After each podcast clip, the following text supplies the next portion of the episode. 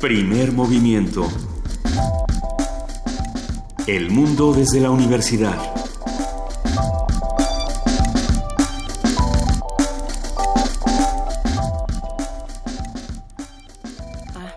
Ah, que no tengo lucecita en el micrófono. ¿Te gusta no tener lucecita, No, Juana Me Inés? pone francamente muy nerviosa. ¿Sabes cuando son las 7 de la mañana con 6 minutos? Ya- Eso sí sé. Lo, si- lo sientes en tu ser cuando da las 7 de la mañana con 6 minutos en este martes 14 de febrero. ¿Ya sientes el 14 de febrero, de febrero llegar a tu vida con entusiasmo? No. ¿No? Porque hay mucho más de qué hablar. Sí. Exactamente. No, bueno, es 14 de febrero, martes 14 de febrero, son las 7 de la mañana con 6 minutos. Yo soy Juana Inés de ESA, está conmigo Luisa Iglesias. Así es, aquí acompañando a Juana Inés. ¿Cómo estás, querida Juana Inés? ¿Cómo amaneces con tantas noticias? Acompañándome a mí y a todos los que espero que estén del otro lado del micrófono, pues eh, amanecemos con un montón de, eh, de notas. Por un lado, eh, renuncia el primer miembro importante del, del gabinete de Donald Trump. Este, ¿Qué eh, significa que renuncie en, en menos de un mes el señor Flynn? Pues mira, que traen un tiradero, en realidad, este, y y que tienen una muy mala idea de lo que implica, por un lado, dar, en- este, tra- transparentar las, las cosas, y por el otro, moverse en un sistema que exige tantas cuentas y, en un- y con una con una prensa tan adversa. Michael Flynn, el, el que hasta ayer era el, el consejero de seguridad nacional de Trump, difícil. este, eh, eh, general Michael Flynn, de pronto eh, sale, empiezan a, a- a filtrarse información de que él habló con, con los, los rusos, pactó con los rusos de que se iban a levantar, sobre que se iban a levantar las sanciones que había impuesto Obama a finales del año pasado. ¿Te acuerdas que lo, lo conversamos y que, y que el gobierno de Rusia se quedó muy tranquilo? Bueno, pues ahora parece ser, por lo que empieza a salir a la luz, que fue porque Michael Flynn les dijo, no se preocupen, Ni se preocupen. nosotros los quitamos y bueno, no tenía atribuciones para hacerlo en ese momento, era todavía no era nadie, era parte del, del gobierno de transición, del equipo de transición de- del presidente electo Donald Trump. Y entonces él, cuando se le confrontó y se le dijo, bueno, ¿qué, qué pasa con esto? Él dijo, no, no, no, pues no me acuerdo bien. Es Al- que ya bueno, no es estoy que tan seguro. Ya no estoy tan seguro, es que, híjole, es que habla uno tanto y dice uno tantas cosas que pues no me acuerdo de todo. Entonces, pues eh, resulta que después de, dos horas después de que de que la vocera del gobierno hubiera dicho no, todo está muy bien y lo respaldamos hasta el fin, él presentó su renuncia y ya no forma parte del gabinete de Donald Trump. ¿Quiénes sí se quedan en el gabinete de Donald Todos Trump? los demás. Todos los demás, así que vamos a discutir los que se quedan, los que se van, y habría que preguntarle a, a los expertos qué va a pasar a- con, con Estados Unidos en ese sentido en particular, porque a mí no me parece poca cosa que renuncie Michael Flynn en un momento como este, así como no me parecen poca cosa muchas de las otras noticias que vamos a discutir el día de hoy. Esta noticia, Juana Inés, que habíamos comentado precisamente de, de lo que ocurrió en Alemania con el nuevo presidente, que, que lo que se apunta es, bueno, sí, Alemania tiene un nuevo presidente, Angela Merkel no se va porque Angela Merkel es canciller. Otro día habrí- habríamos de discutir qué hace cada uno de, los integrantes del, del gobierno alemán, pero, pero lo que sí significa es que va a haber muchos problemas en Alemania en las próximas elecciones. Entonces, ¿quién sabe qué va a pasar con Angela Merkel en particular? Ef- efectivamente, Frank Steinmeier está, es ahora presidente de, de Alemania y bueno, sí, habrá que ver qué implica eso para las próximas elecciones y para las, las perspectivas de Angela Merkel, pero eso lo, lo platicaremos Más adelante. más adelante. Por lo pronto vamos a música. ¿Qué vamos a escuchar, Juana Inés? ¿Cuál es el editorial musical del día de hoy? Sí, la duquesa de Balsa, Balsavarín, Ok. de Baltavarit. Este, es que sí, me pusieron mal. Venga. título. La duquesa de Baltavarit, amor es sin duda una enfermedad. lograron al fin contagiarme pues bonita que se amó el mal peor. Ah, ah, qué felicidad no querer y por el arte del amor, cual si no existiera como vemos hoy los dos. Ah, Antes si todo va bien, nada chocará. Si me sufrí, usted me da a mí mi ah, ah, ah, qué felicidad, no creo.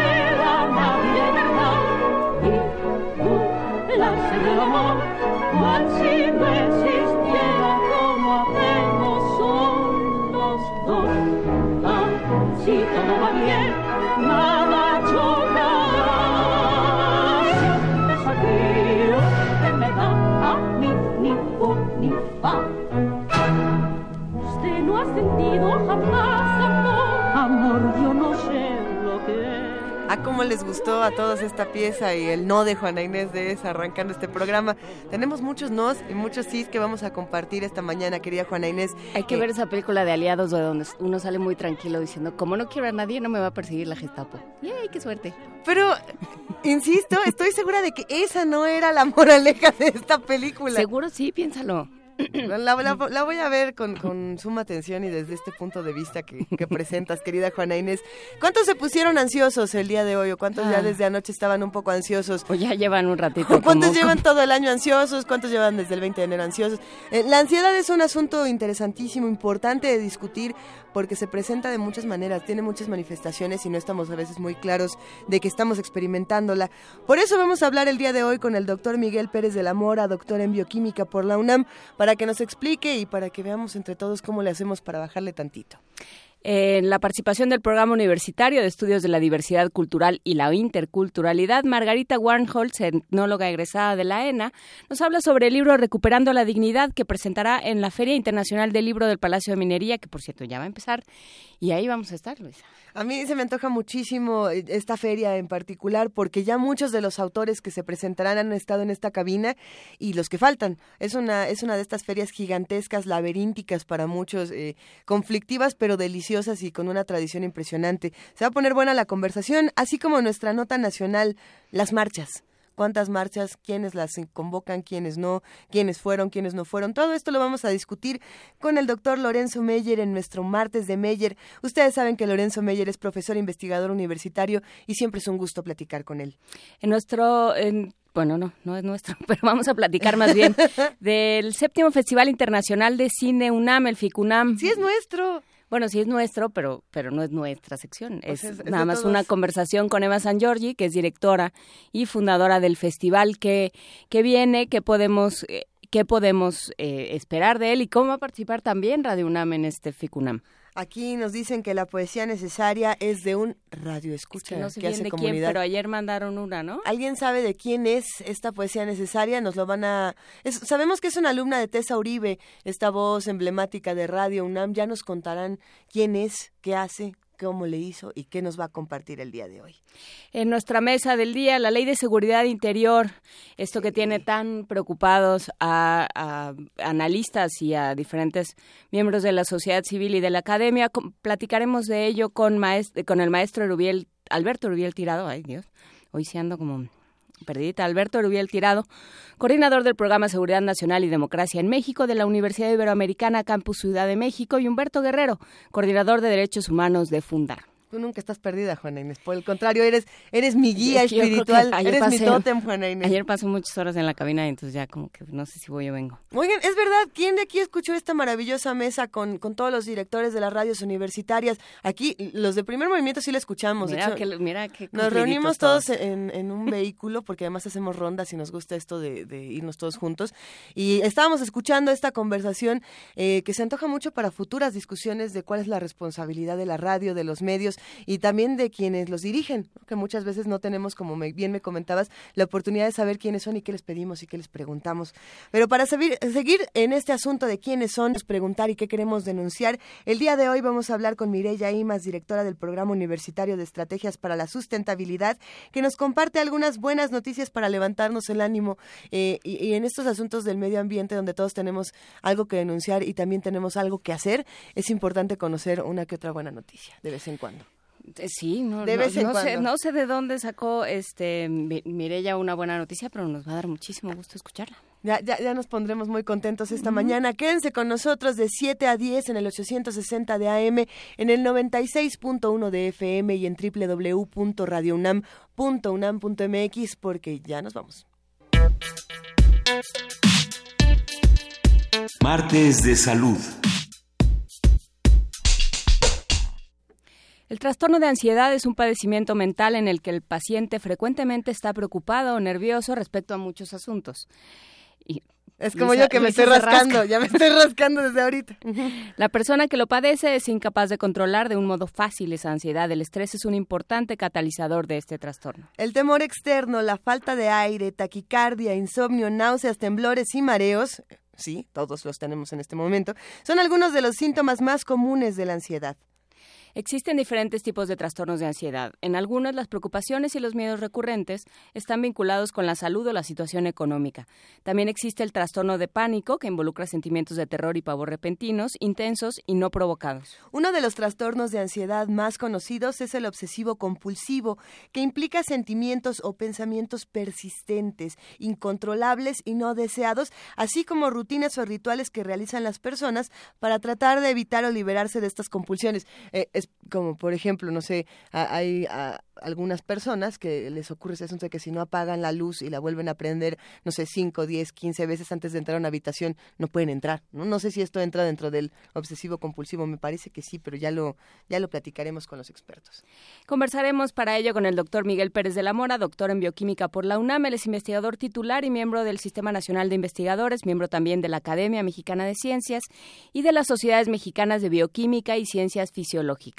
Es director de la revista Ciencia de la Academia Mexicana de Ciencias. Buenos días, doctor Miguel Pérez de la Mora. Gracias por estar con nosotros. Pues muy buenos días.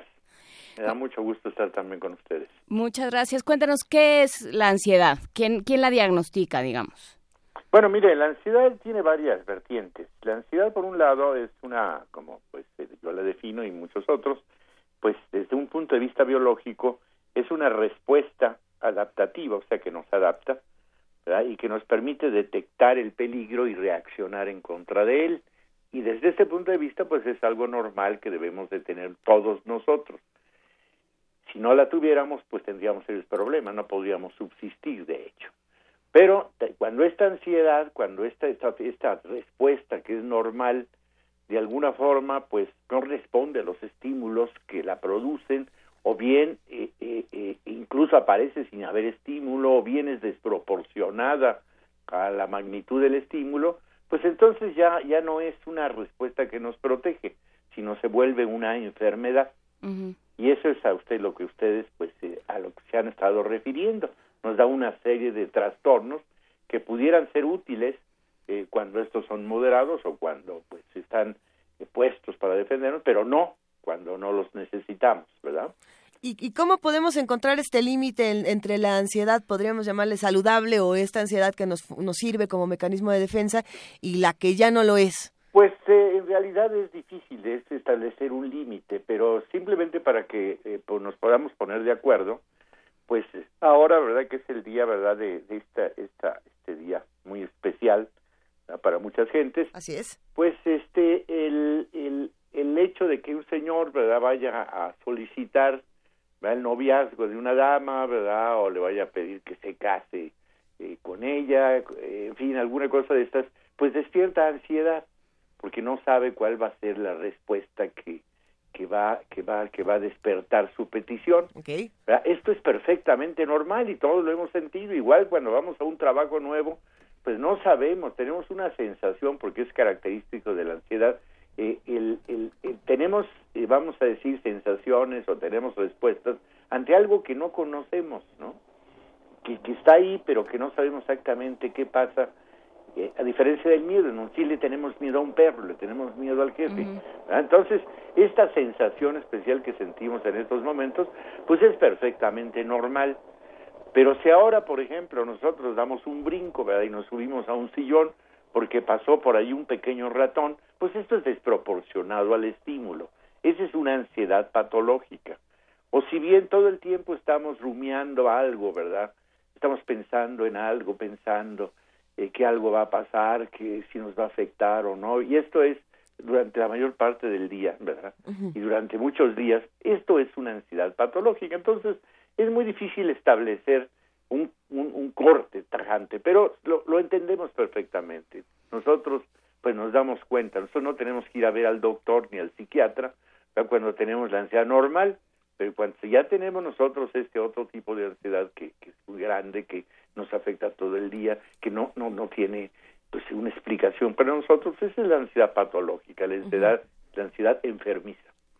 Y, y, me quedo pensando entonces en las causas que nos pueden generar ansiedad, como bien dice doctor Miguel Pérez de la Mora, eh, pero podríamos dividirlas quizá entre estas causas eh, circunstanciales, los, los estímulos externos y también los internos. Había, había una discusión interesante de si la ansiedad tenía causas genéticas o no las tenía y, y pues me interesa este asunto. ¿Las tiene y, y, cómo se combinan con precisamente los estímulos externos que, bueno, los, todos los que vivimos en este país creo que podríamos tener ansiedad todos los días a todas horas, pero como ¿Cómo le hacemos?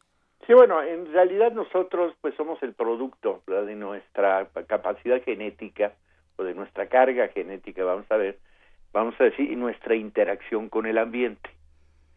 En el caso, hay distintos tipos de ansiedad, ¿verdad? O por lo menos han sido agrupados en distintos tipos, de acuerdo a un manual por ahí que es muy famoso, ¿verdad? Y, y algunos DSM? de estas, de estas, de estas, de estos cuadros de ansiedad patológica, pues se les ha reconocido, vamos a decir, un, un, claro patrón genético. En otros está esto un poco en duda, pero ciertamente, pues nosotros tenemos, de alguna forma, pues una cierta interacción ¿ah? de nuestros genes con el ambiente. Por ejemplo, que yo le voy a decir, ya hay estudios que han demostrado que, eh, pues, que la cafeína, cuando ésta se, se consume a dosis importantes, pues puede llegar a provocarnos ansiedad.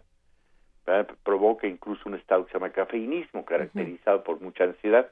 Ahora, esa, esa ansiedad que se provoca ahí, pues resulta, ¿verdad?, de y, y el, el, los efectos que se ejercen sobre un cierto tipo de receptores que existen en el sistema nervioso central para la adenosina. Estos receptores, la cafeína, los antagonistas.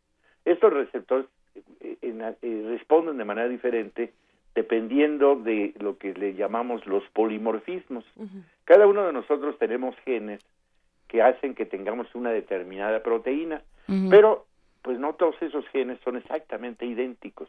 Tenemos la proteína que, que codifica los genes, pero hay alguna pequeña diferencia en esa proteína y eso hace que nosotros, a pesar de que tenemos la misma carga genética, prácticamente todos, seamos diferentes porque tenemos polimorfismos prácticamente para todas nuestras proteínas.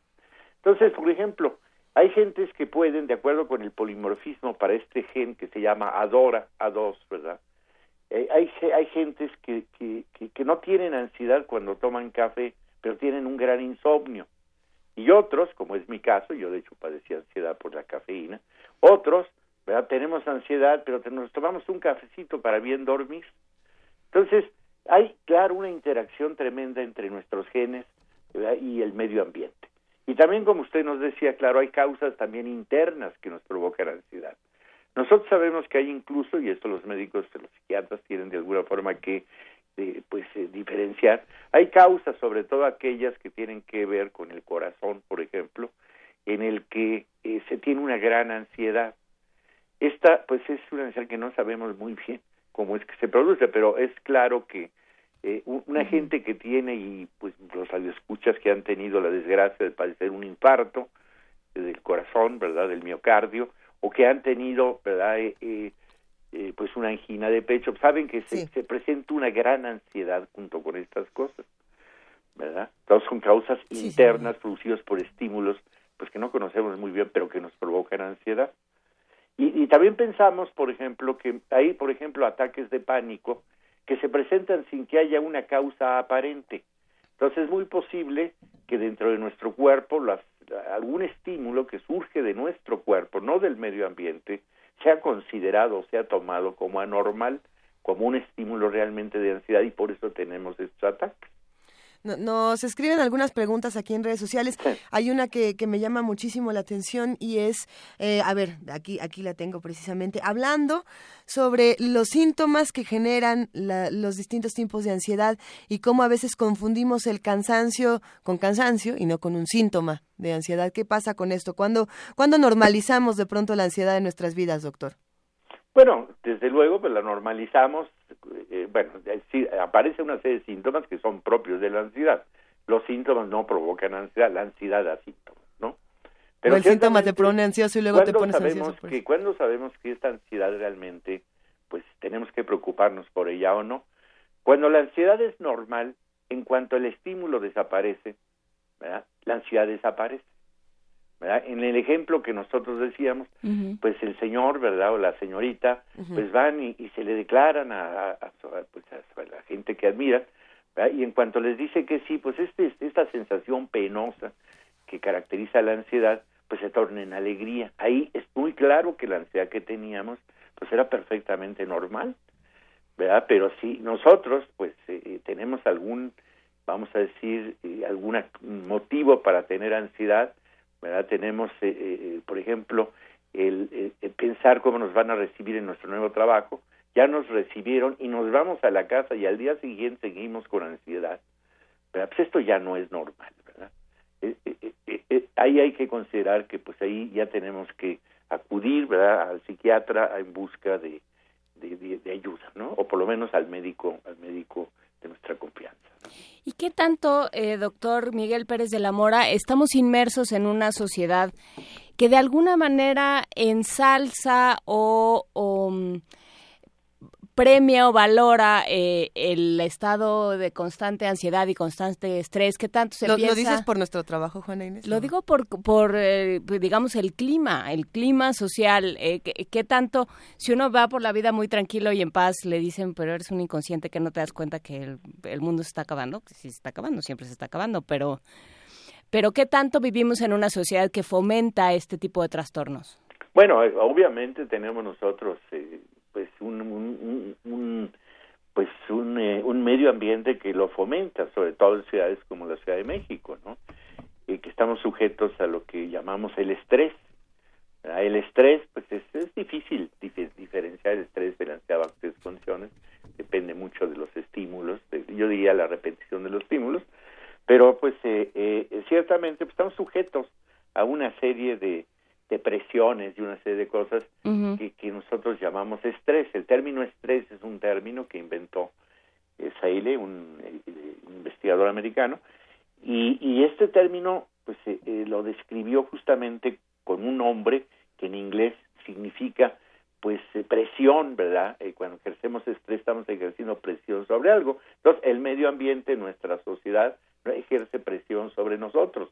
Y si nuestra sociedad es terriblemente cambiante, pues obviamente esto pues puede en un momento dado hacer que la ansiedad que era perfectamente normal o que la ansiedad que teníamos perfectamente normal se vuelva patológica.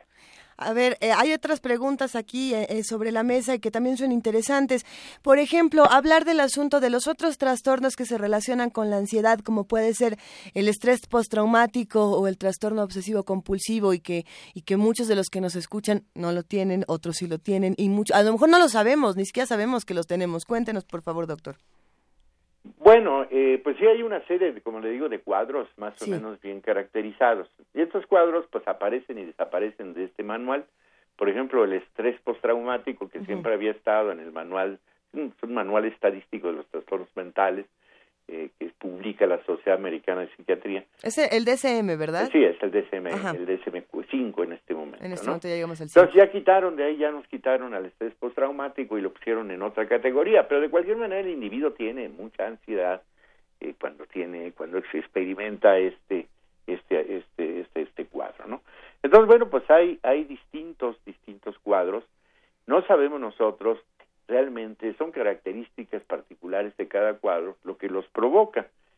Entonces, pues eh, eh, ahí pues estamos muy ignorantes sobre esto. Ahí, ahí se trata de, para cuando se hace investigación sobre esto para ver mecanismos, pues se tratan de encontrar, ¿verdad?, algunos modelos que pudieran servirnos para, para hacer experimentos y encontrar algunas cosas. No sé si esto era lo que me, me preguntaba o si no, si, repítame la pregunta. No, no, no, por supuesto, y justo Sí. por ese camino podemos seguir, Sí. porque por aquí nos pregunta Laura Cue si la ansiedad siempre está asociada con la depresión, por ejemplo. Bueno, no siempre está asociada con la depresión, aunque se considera, los, los médicos hablamos, ¿verdad?, de que eh, hay una, eh, un- eh, hablamos de morbilidad. Morbilidad es, es un estado enfermizo. Entonces, cuando hablamos de comorbilidad, a un estado mórbido, pues es un estado de- que está enfermo. Sí. Entonces hablamos de que existe una gran comorbilidad, o sea, que hay síntomas ¿verdad? de depresión cuando hay ansiedad o al revés, que los gentes ansiosas frecuentemente tienen depresión. Esto es algo perfectamente conocido, ¿verdad? Claro. Aunque eh, los estudios que se han hecho pues nos indican que en realidad son padecimientos diferentes, ¿verdad? pero de alguna forma están tan relacionados los mecanismos que las producen, pues que frecuentemente pues eh, eh, comparten algunas cosas y entonces aparece esta comorbilidad. Pero es perfectamente claro que hay gentes que tienen depresión, también se conoce bien, y no tienen ansiedad. Y al Entonces, revés, Y al revés también. claro. Aunque, eh, como le digo, pues en, yo diría en la mayor parte de los casos van muy asociadas, ¿no? Incluso hay gente que ha considerado, ¿verdad? aunque pues los estudios genéticos y estudios de otro tipo han mostrado que esto pues en realidad no es así, pero hay gente que para fines prácticos consideran que hay un continuo en nuestros estados del ánimo. Y entonces que pasamos primero por un estado de ansiedad y después caemos en un estado de depresión que esto pues habla de, de la de la frecuencia con la que aparecen estos dos fenómenos. De manera que si tenemos ansiedad pues sí tenemos que tener cuidado de no caer en la depresión porque esto muy probablemente podría ocurrir no ¿Y qué no sabemos cuál es exactamente el punto de el, el punto de quiebre, cuándo ves ansiedad, cuándo se va a producir ansiedad y cuándo depresión, o si va a haber las dos cosas, ¿no? ¿Y qué pasa con los que qui- quienes rodean a un a un individuo con ansiedad? Porque la respuesta suele ser ansiedad, tu ansiedad me pone ansioso. no, no, así. la respuesta puede ser, "Oye, pero no pasa nada, o sea, solo es el tráfico, solo es, ¿no? Solo es un viaje, solo es ya tranquilo, ¿no? Porque claro, como no no se comparte el estímulo, como nu- cada quien tiene un estímulo distinto para despertar esa ansiedad, Claro. O no existe ese estímulo, como decía doctor, es difícil eh, empatizar. Sí, sí, sí. Bueno, eso es muy, una, una cosa que este es muy importante, es esto, ¿no? De que hay que saber lo que es la ansiedad. Eh, incluso, pues muchos médicos que no han padecido ansiedad, pues no saben lo que es la ansiedad. Yo que padecí ansiedad y de hecho por eso, pues eh, cambio un poquito mis actividades, porque leí mucho sobre esto. ¿Verdad? Sabemos lo que es la ansiedad, sabemos lo que nos presenta, lo que cuando nos, nos, nos, nos hablan los pacientes de sus pues de sus vivencias, de sus síntomas, pues sabemos si ellos tienen ansiedad o no tienen ansiedad. Hay médicos que pues nunca la han tenido, entonces es algo tan subjetivo, ¿verdad? que pueden decir, no, no, no, es, es una preocupación. Bueno, una preocupación es ansiedad o no es ansiedad. Es difícil a veces entender a qué nos, nosotros nos estamos, nos estamos refiriendo con esto, ¿no? Pero sí es, es importante eh, pues señalar que eh, eh, hay situaciones que nosotros tenemos que definir perfectamente como ansiosas y otras que no debemos de tener como ansiosas, ¿no? Y- Esto es. ¿Y cómo fue su caso, doctor? Digo, ya que ya que estamos por aquí, ya que lo comentó, ¿cómo, no, cómo no, fue el proceso? su pregunta anterior que, que no, no respondí, pero sí se me olvidó. Uno era la interacción con el ambiente, saber si tenemos ansiedad, pero había alguna otra cosa. ¿Cómo, ¿Cómo actúan los demás? Eh, ¿Cómo debemos Ah, actuar ante alguien que tiene eso Es ansiedad? muy importante. Mire, para tratar, eh, para tratar la ansiedad, pues hay varias estrategias. Una de ellas es la, la medicamentosa, ¿no? ¿Qué sirve? Hay drogas que, eh, pues, eh, cuando hay un ataque de ansiedad, un ataque de pánico, la suprimen de inmediato, ¿no? Pero no podemos estar tomando drogas toda la vida, entonces recurre a un... Y, y yo cuando hablo de drogas, pues estoy hablando, así hablamos en términos farmacológicos, de sustancias que no producimos. No hablamos de drogas de estas... eh, que Recreativas. recreativas, ¿no? Para que no vaya a, a- generarse una mala idea. Entonces, eh, pues de alguna manera eh, eh, eh, existe otro procedimiento que, que nos permite no tomar medicinas, vamos a decir, y que, que se llaman procedimientos eh, eh, eh, cognoscitivo-conductuales, ¿no? Y estos, en estos procedimientos, pues, nos enseñan lo que es la enfermedad, aprendemos lo que es la enfermedad y también aprendemos que un poquito que es no la produce y aprendemos a controlarla. Entonces es muy importante esto y sabemos, por ejemplo, en algunos síntomas sabemos que eh, los pacientes sienten que se van a morir, ¿verdad? Pues no se van a morir, ¿verdad? Ni se van a volver locos, pero claro, esto les da más ansiedad todavía, ¿no? Se vuelve un círculo vicioso. Entonces estos procedimientos tienden justamente a, a quitarle eh, al paciente estas estas preocupaciones y pues también la familia, pues o los amigos, pues le dicen no, no te preocupes, pero bueno, pues es, es fácil decir decirle a alguien no te preocupes, pero el que lo siente, el que siente esto, pues eh, pues sí se preocupa hasta que alguien calificado se lo diga. Entonces eso pues quizá contesta la pregunta. Ahora, de, la otra pregunta que me hacía, pues mire, a mí se me ocurrió, y por eso puse partir de este ejemplo, porque nos da muchos, me partió, eh, eh, eh, comenzó todo esto a partir de que yo era un gran consumidor de café. Yo me acababa una, no sé, eran cinco litros diarios de café.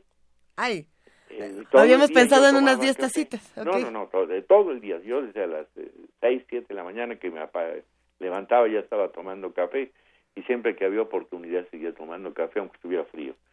Entonces, bueno, pues en algún momento pues yo sentí algo que yo no sabía, yo soy médico, yo no sabía que tenía, algo muy feo, muy extraño, una cosa muy penosa, eh, eh, pues yo no sabía muy bien, soy médico, aunque pues mi trabajo es de investigación, acudí a, compañeros míos que son clínicos, ellos pues también me, dijeron, pues eh, tú tienes una intoxicación, pues sí, pero ¿a qué? y, pues yo no la sabía hasta que súbitamente un día, ¿verdad? Porque me dolía la cabeza después de una fiesta, se me ocurrió tomarme una cafiaspirina. Y entonces comencé a tener estos síntomas que inmediatamente reconocí. Eh, y posteriormente, pues estando en mi laboratorio, pues me sentía mal. Y, yo dije, bueno, pues todo yo lo corregía, ¿verdad? Tomándome un cafecito. Dije, bueno, voy a tomarme un cafecito para ver si me quita esto, ¿no? No, pues al contrario, me tuvieron que llevar a mi casa porque me sentí terriblemente mal. Entonces ya claro, fue claro para mí que lo que yo tenía era una intoxicación por café y leyendo pues me encontré que había efectivamente una intoxicación que se llama cafeinismo y que cursa con una gran ansiedad, ¿no? Una ansiedad pues obviamente producida por la cafeína y esta pues se me quitó como pues todo el mundo podía esperar pues dejando de tomar café, ¿verdad? Y, y duré varios años sin café y ahora ya lo vuelvo a tomar con cierta cierto cuidado, pero eh, eh, ya no me da este, este, ¿no? Mayra Elizondo nos pregunta en redes sociales algo interesante y es cómo se identifica la ansiedad de niños. Eh, quizá nosotros ya tengamos otro tipo de ah, identificación de nuestras propias emociones y de nuestras propias pulsaciones, no lo sé. ¿Cómo pasa con los niños, doctor? Eh, esa es una muy buena pregunta porque los niños de repente presentan una serie de conductas que a nosotros nos parecen pues hasta cierto punto eh, eh, eh, pues majaderas o irresponsables o alguna cosa. La ansiedad es difícil, realmente eh, igual un poco la depresión, que la depresión es un poco más fácil de diagnosticar en niños, pero sí a veces resulta difícil de diagnosticar. el niño cambia su conducta súbitamente, cuando comienza a tener la ansiedad, pues cambia su conducta. Y entonces el niño comienza ya no quererse levantar, por ejemplo, comienza a portarse mal en la escuela, comienza a tener un mal rendimiento, comienza a no querer comer. Y, todo esto los papás lo consideran que pues no es ansiedad, sino es, es, que el niño pues este, tiene una conducta aberrante que a veces hay que corregir pues casi hasta sin tarazos, ¿verdad?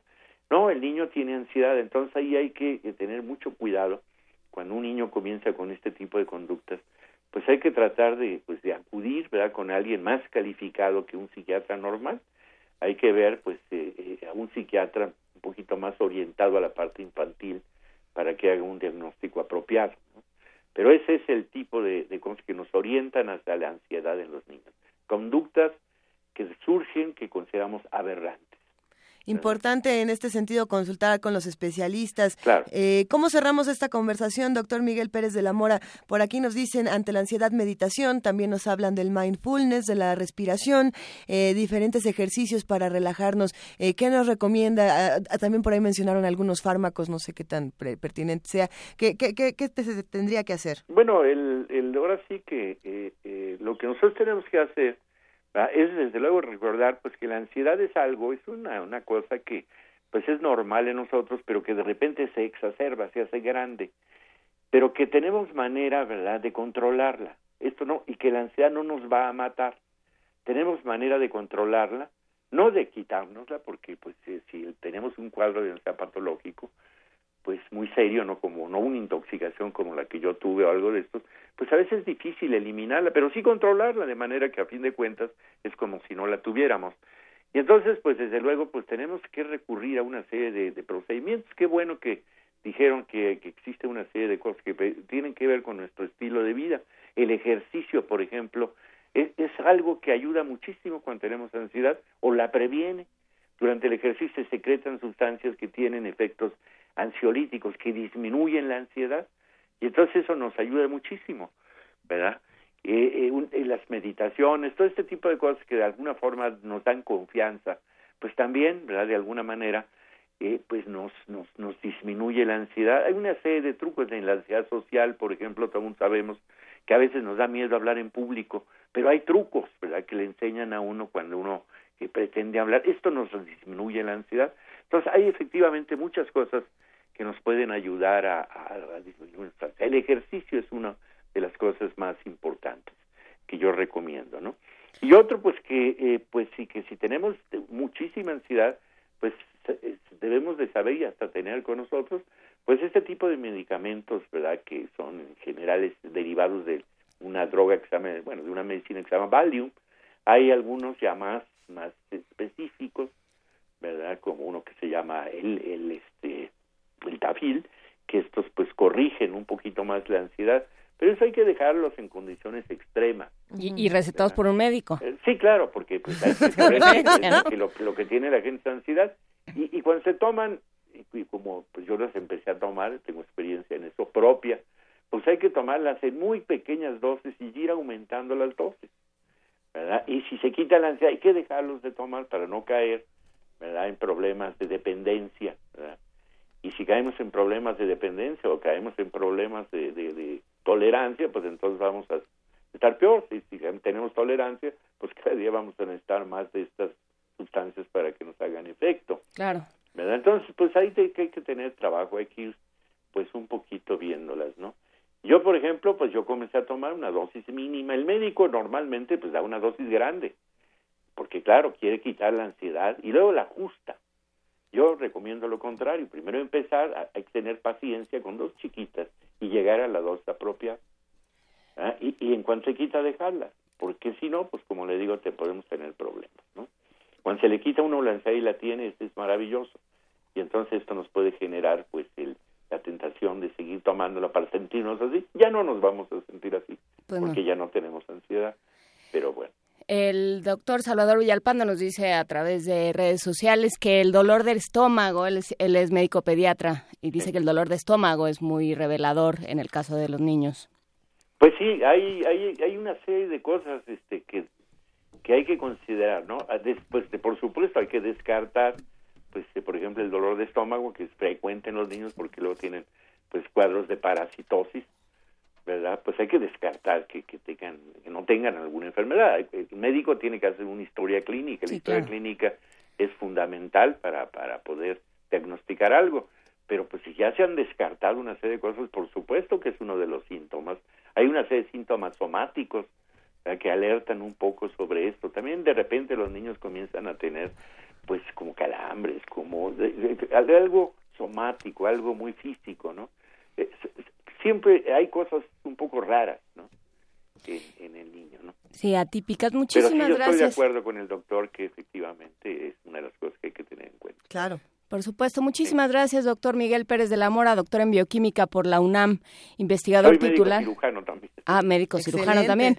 Investigador titular y miembro del Sistema Nacional de Investigadores y de la Academia Mexicana de Ciencias, de una serie de eh, de instituciones. Muchísimas gracias, doctor, por estar con nosotros esta mañana. Pues al contrario, mira, al contrario, este, yo estoy mucho, muy, muy, muy agradecido con ustedes, con Luisa y con Juana, y por supuesto, pues, eh, eh, de haberme dado la oportunidad de platicar un poco y de compartir opiniones con su auditorio. Sigamos compartiendo opiniones. Muchísimas gracias, doctor. Va un enorme abrazo. Muchas gracias. Hasta luego.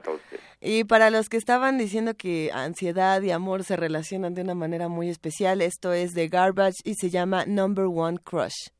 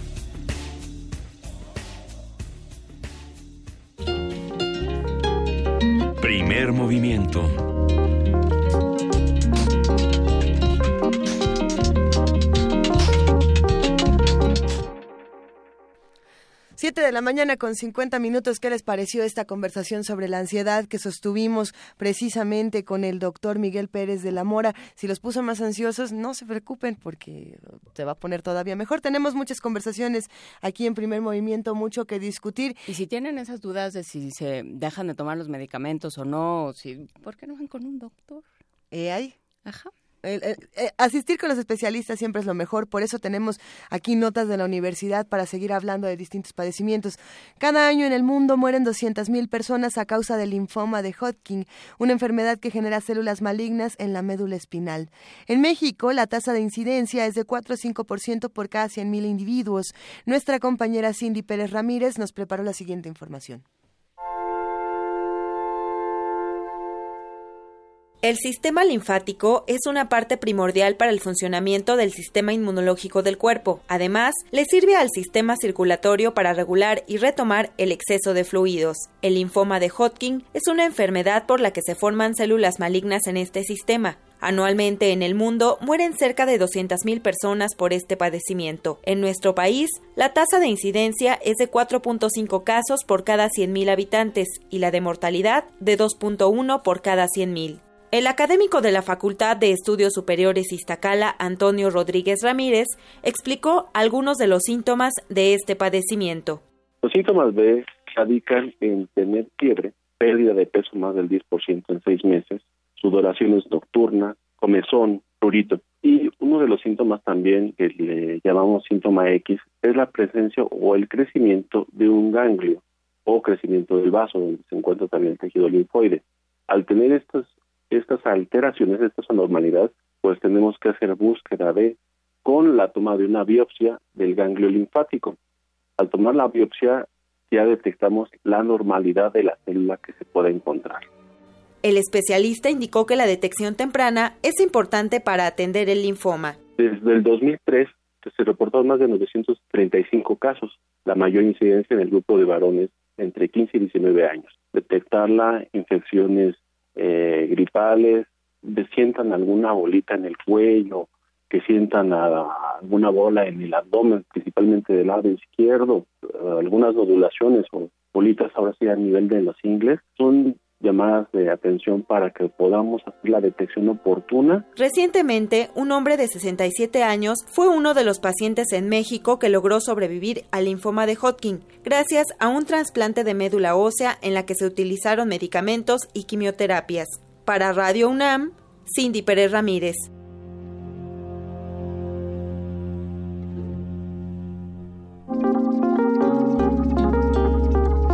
Primer movimiento. Hacemos comunidad.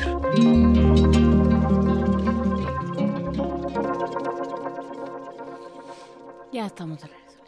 Que no es un Teremin. Es- Este, esto que escuchamos, este ID que escuchamos de primer movimiento, no es. Alguien que me diga qué instrumento es el que acabamos de escuchar porque me gusta, me interesa, pero Teremin no es. ¿No? No.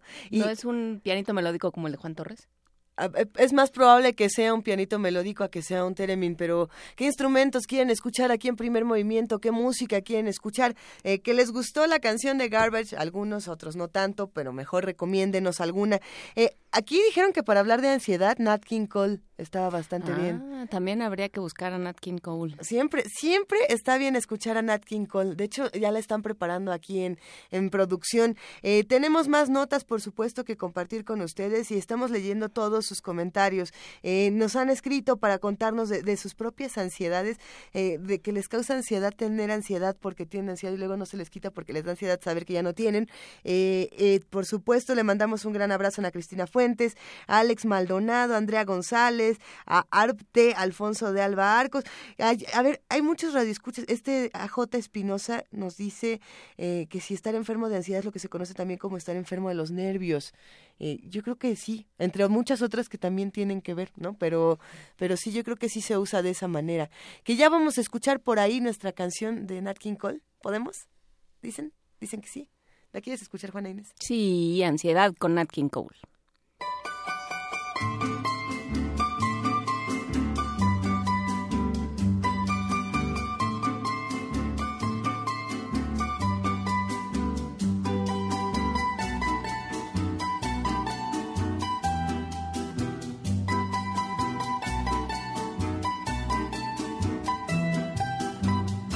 Ansiedad de tenerte en mis brazos, musitando palabras de amor.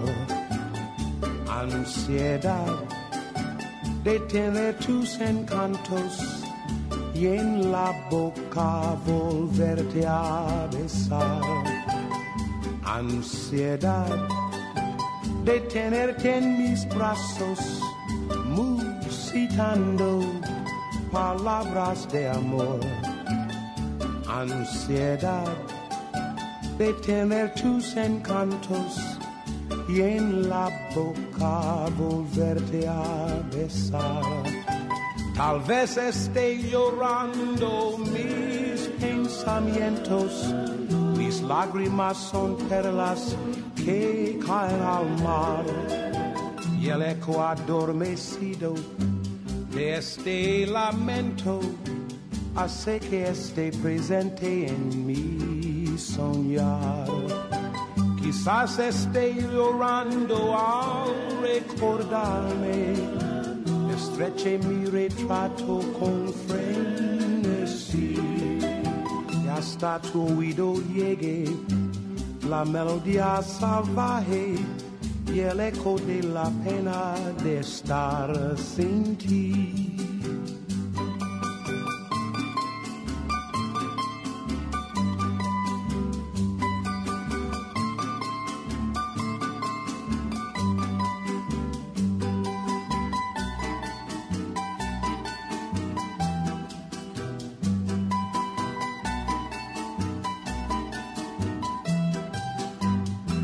Ansiedad de tenerte en mis brazos, musitando palabras de amor.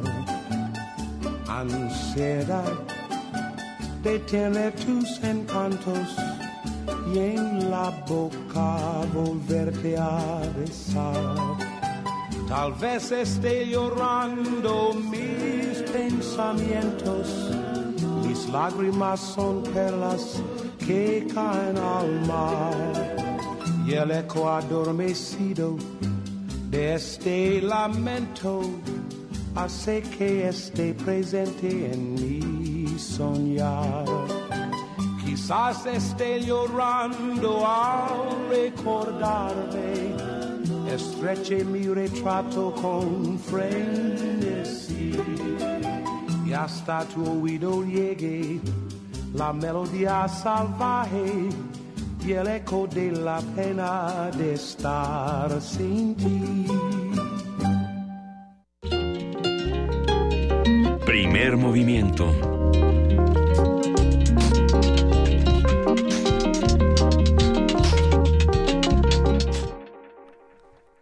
Y entonces preguntamos que qué querían escuchar y empezó la batalla. Si empiezan los pleitos y empieza con, es que tú lo quieres más. A ver, a ver, a todos los queremos igual.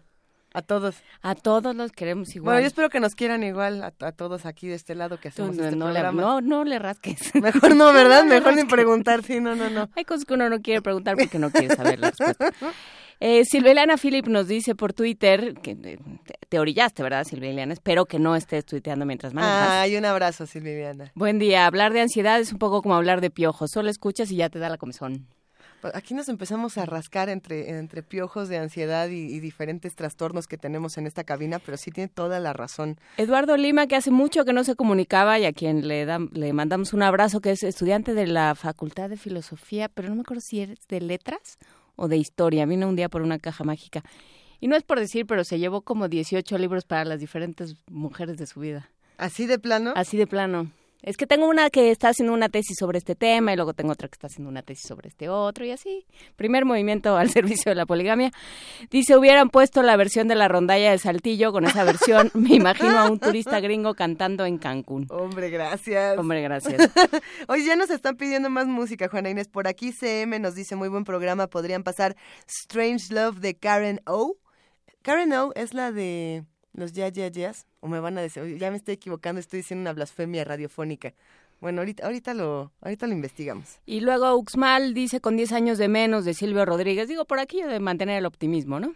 Pero bueno, vamos, eh, tomamos nota de las, de las peticiones y los, las vamos desahogando las que podamos a lo largo del programa y las que sean conducentes. Por lo pronto.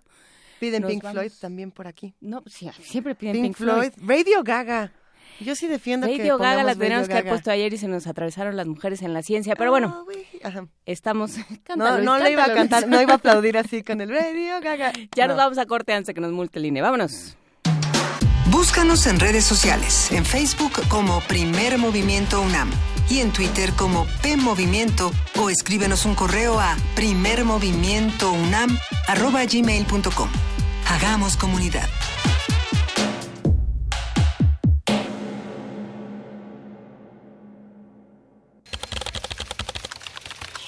Informativo. La UNAM. En el marco del Día Internacional de la Radio, la doctora Virginia Medina Ávila, académica de la Facultad de Estudios Superiores Acatlán, habló en una entrevista con Radio UNAM sobre la transformación de este medio de comunicación. La radio vive un proceso de transformación constante y no hemos, desgraciadamente, acabado de entenderla desde la perspectiva, por una parte histórica, y de esos cambios que está viviendo, llamémoslo radioformosis, porque a pesar de lo, lo que dicen que la radio iba a desaparecer y no sé qué, vemos que no desaparece, que solamente se, se reacomoda, se transforma al uso que le damos nosotros. Ricardo Rosas Méndez, alumno de la Facultad de Estudios Superiores Acatlán, ganó el concurso de fotografía Nikon Contender NPS Campus, en el que participaron 100.000 universitarios de todo el país. Nacional.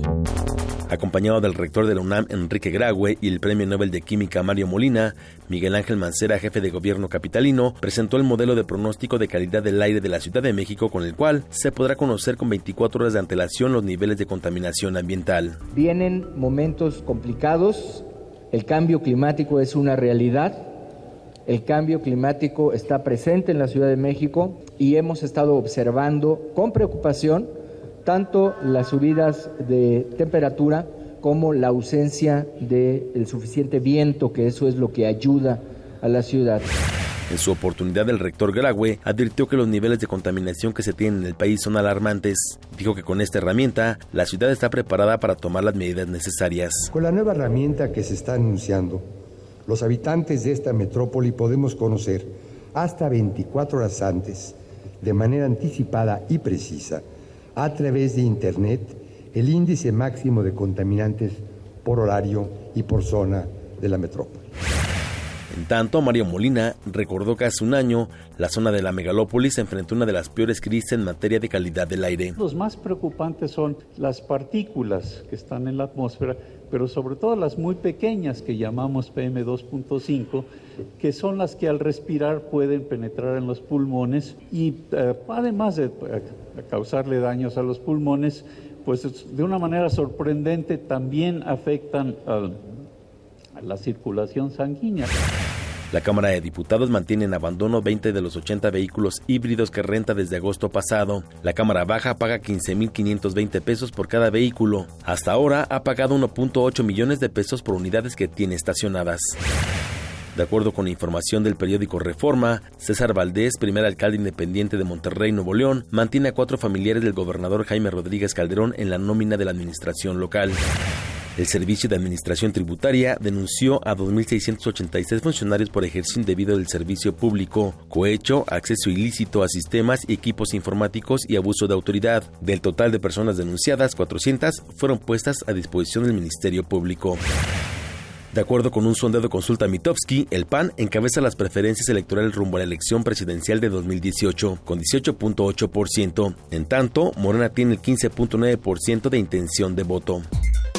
Economía y finanzas. De acuerdo con Bank of America, el gobierno de Donald Trump prevé aplicar una serie de medidas fiscales que afectarán los niveles de inversión en México. De concretarse, se correría el riesgo de enviar menos productos manufacturados a Estados Unidos. Internacional. Michael Flynn, asesor de seguridad del presidente Donald Trump, dimitió después de ser acusado de mantener conversaciones en diciembre con el embajador ruso en Washington, Sergei Kislyak. Chile y Argentina, a través de los presidentes Michelle Bachelet y Mauricio Macri, expresaron su rechazo a la xenofobia y el proteccionismo comercial, habla la mandataria chilena. Y en momentos en que el planeta enfrenta con resurgimiento ideas que propugnan la disgregación, la xenofobia, el aislacionismo y el proteccionismo comercial, Chile y Argentina, como repúblicas hermanas, se abrazan nuevamente para reivindicar la unidad. El primer ministro de Japón, Shinzo Abe, calificó de intolerante que Corea del Norte hiciera el domingo un lanzamiento de un misil balístico que cayó en el mar de su país. El más reciente misil lanzado por Corea del Norte es absolutamente intolerable. Hasta aquí el corte, en una hora más información. Radio UNAM, clásicamente informativa. La noche es para la resistencia. Los viernes para celebrar la vida. ¿Cómo empiezas el fin de semana? En resistencia modulada queremos saber. El Buscapiés, la radio brújula para las noches de viernes. Haz que tu fiesta suene en el cuadrante. Todos los viernes 23 horas por el 96.1 de FM. Radio UNAM. Permanece en tu asiento, porque esta es Tercera Llamada. Gran final del Festival Internacional de Teatro Universitario, vigésimo cuarta edición, del 11 al 19 de febrero en diversos recintos del Centro Cultural Universitario. Países invitados, Argentina, Brasil, Canadá, Estados Unidos y Francia. Habrá talleres y conferencias. La entrada es libre. Más información en www.teatro.unam.mx. Invita a la Coordinación de Difusión Cultural. Oye Luis, ¿qué debo de hacer para que mi empresa también pueda ser contratada como proveedora de servicios para las campañas políticas? Lo primero es darte de alta en el Registro Nacional de Proveedores del INE y si ya estás inscrita, en febrero realizar tu refrendo. Si eres persona física o moral y vendes, arrendas o proporcionas bienes o servicios a los partidos, precandidatos, aspirantes o candidatos independientes para las próximas elecciones, es obligatorio darte de alta en INE.mx diagonal RNP. Contigo México es más. Súmate. Instituto Nacional Electoral. INE. La creencia dicta que cualquier conjuro o maldición ejecutado después del atardecer aumenta su fuerza conforme se acerca a la medianoche. Para aumentar su sonido, Carpe Noctem. Sintonízalo ahora los viernes a las 0 horas por el 96.1 de FM. La noche es la mitad de la vida y es la mejor mitad. Radio 1.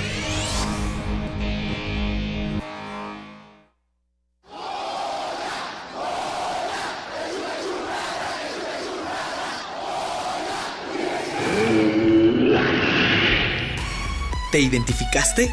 Identifícate con Fundación UNAM y ayuda a becar a miles de alumnos universitarios. Súmate 5340-0904 o en www.funam.mx. Contigo hacemos posible lo imposible.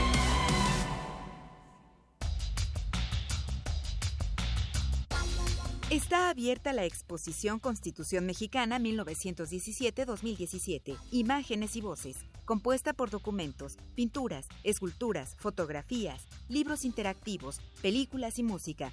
La muestra recrea el proceso de creación y la vigencia de la Carta Magna desde la perspectiva cultural. La exhibición puede visitarse en la Galería de Palacio Nacional, Zócalo, en el Centro Histórico de la Ciudad de México. En febrero, escucha lo nuevo que descargacultura.unam tiene para ti. Estrenos. Hablemos de ópera con Gerardo Kleinburg. Descubre cómo Giacomo Puccini compuso una de sus óperas estelares, Madame Butterfly. Empieza a armarse el proyecto de convertir Madame, todavía Madame Butterfly, en una nueva ópera del compositor italiano. Visita www.descargacultura.unam.mx. Mira abajo. ¿Has visto un reptil jugando entre tus pies? Estoy mudándome la piel. El Festival Intersecciones trae para ti el groove y la potencia musical de Naina Marisa, presentando su más reciente álbum, Jaguar. Viernes 17 de febrero a las 21 horas en la sala Julián Carrillo de Radio UNAM. Ven, despójate de la piel. Ven y renace con la música. te invitamos a probar una bebida diferente. Jazz Infusión. Un brebaje preparado por compositores de jazz que mezcla la síncopa con el rock, la música formal y más géneros. Domingos a las 7 de la noche por el 96.1 de FM. Radio UNAM.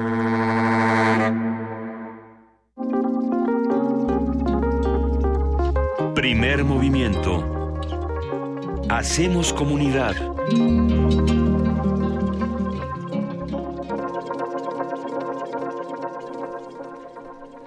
Y son las 8 de la mañana con 10 minutos. Primer movimiento está en su segunda hora con Juana Inés de ESA y Luisa Iglesias. Y Juana Inés nos siguen escribiendo recomendaciones y recomendaciones musicales de todos los colores, de todos los olores y sabores para un día como este, que para muchos es un, un día eh, amoroso, para otros es un día que nada que ver.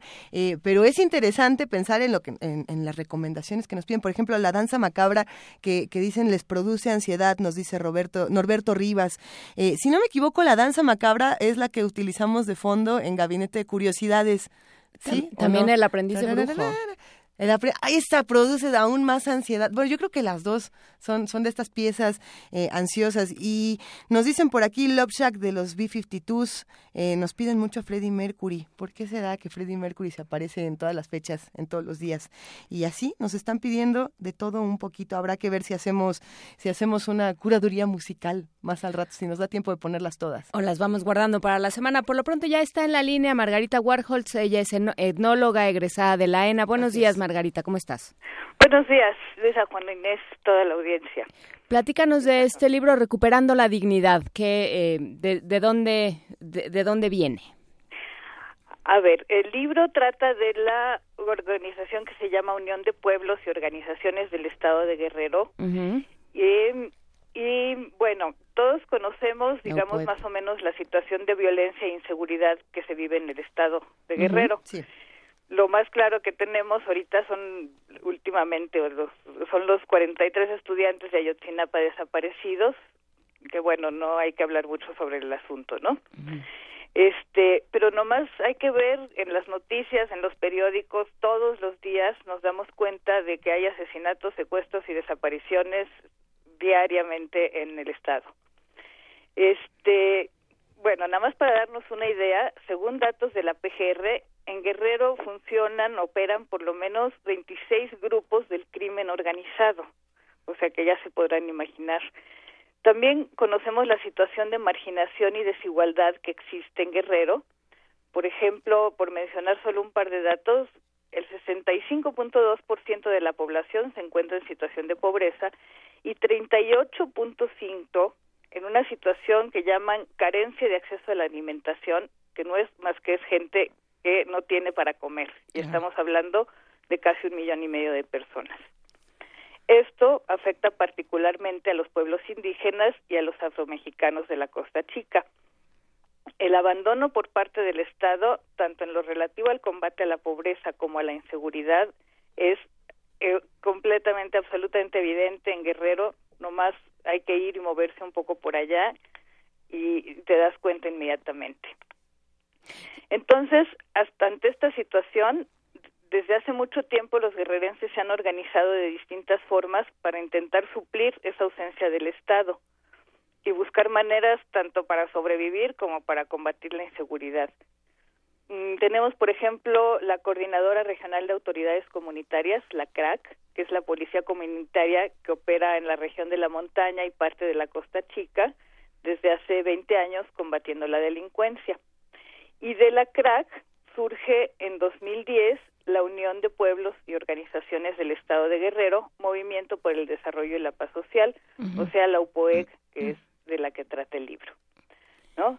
La UPOEC empieza gestionando carreteras en la región de la montaña y de la Costa Chica, eh, luego fueron adecuando sus actividades a las necesidades de la población.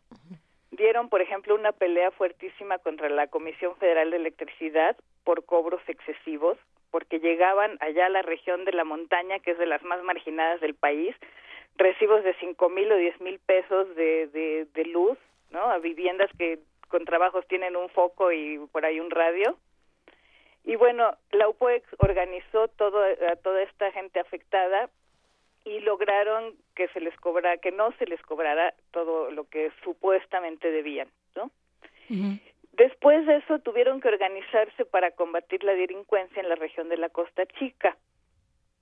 Digo tuvieron porque no fue que dijeran, ay, vamos a hacer una policía, sino que definitivamente estaban los secuestros, asaltos, violaciones, desaparecían muchachas de secundaria, de prepa, este, eso ya era de todos los días. Entonces dijeron, bueno, hay que hacer algo y alrededor con la UPOEX se organizaron un lo que llamaron el sistema de seguridad y justicia ciudadana, que es la policía ciudadana.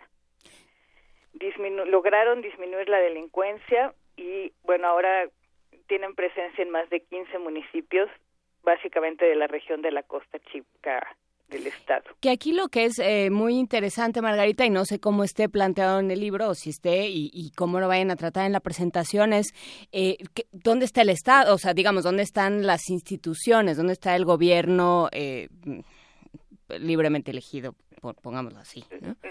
No, pues bueno, primero lo de libremente elegido es un decir porque Sí. en Guerrero lo que hay sé. es compra de votos al por mayor. ¿no? Se aprovechan precisamente de esa situación de marginación de la gente y le ofrecen mil pesos por el voto y alguien que no tiene para comer, pues lo compra, este, lo vende su voto, ¿no? El Estado definitivamente no está en ningún lado, la gente lo que ha hecho precisamente la UPOEC lo que hace es están tratando de establecer una nueva forma de gobierno en la que sea a través de asambleas que se decida lo que se va a hacer, ¿no?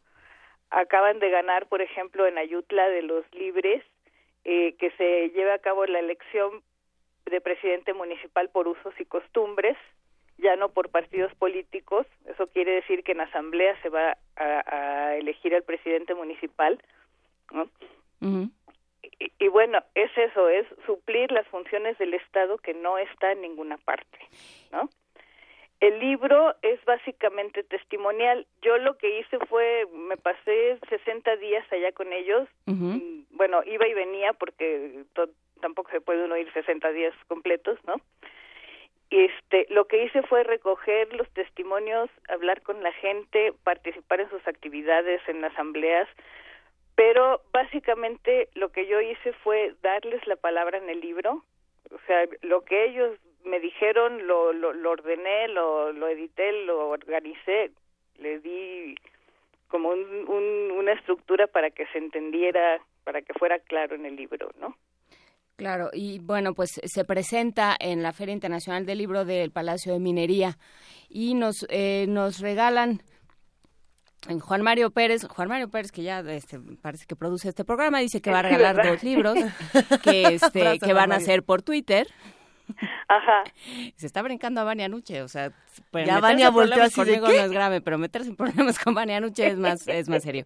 Juan Mario Pérez dice, dos libros se entregan por Twitter que arroben al, al arroba PUIC, el programa de la interculturalidad y la diversidad sí. cultural, y eh, eh, que se van a entregar el día de la presentación, que va a ser cuándo, Margarita?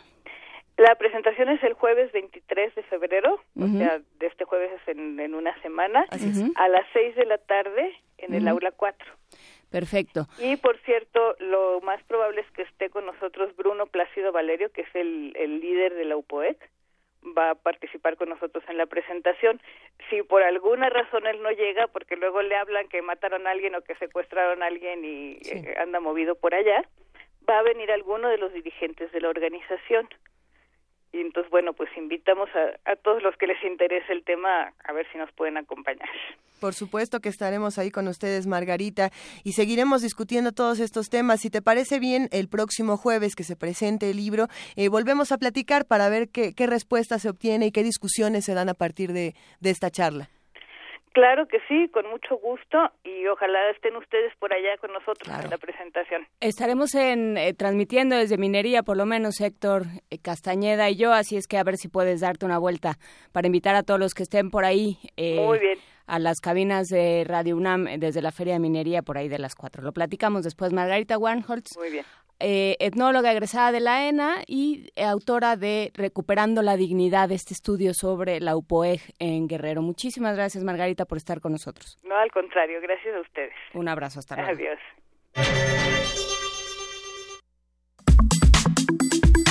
Nota Nacional. Ahí, y vamos a nuestra nota nacional el día de hoy. Eh, a ver, estábamos hace un momento hablando de, de, marchas, quiénes van, quiénes no van, quiénes organizan, quiénes no organizan, y las discusiones interesantes que se dieron a partir del fin de semana pasado. Lo cierto es que el doctor Lorenzo Meyer, profesor investigador universitario, siempre tiene una opinión sobre este tipo de cosas y siempre nos, nos ilumina los caminos oscuros. Querido Lorenzo Meyer, ¿cómo estás? Está muy bueno eso de iluminador de caminos oscuros. Claro, es, verdad, es verdad. El, mío no ni siquiera logro ver el camino, pero en fin. Cuéntanos, por favor, ¿qué ha pasado en los últimos días y cómo le hacemos para caminar en la oscuridad? Bueno, eh, rápidamente, eh, hay que empezar por el principio. Sí.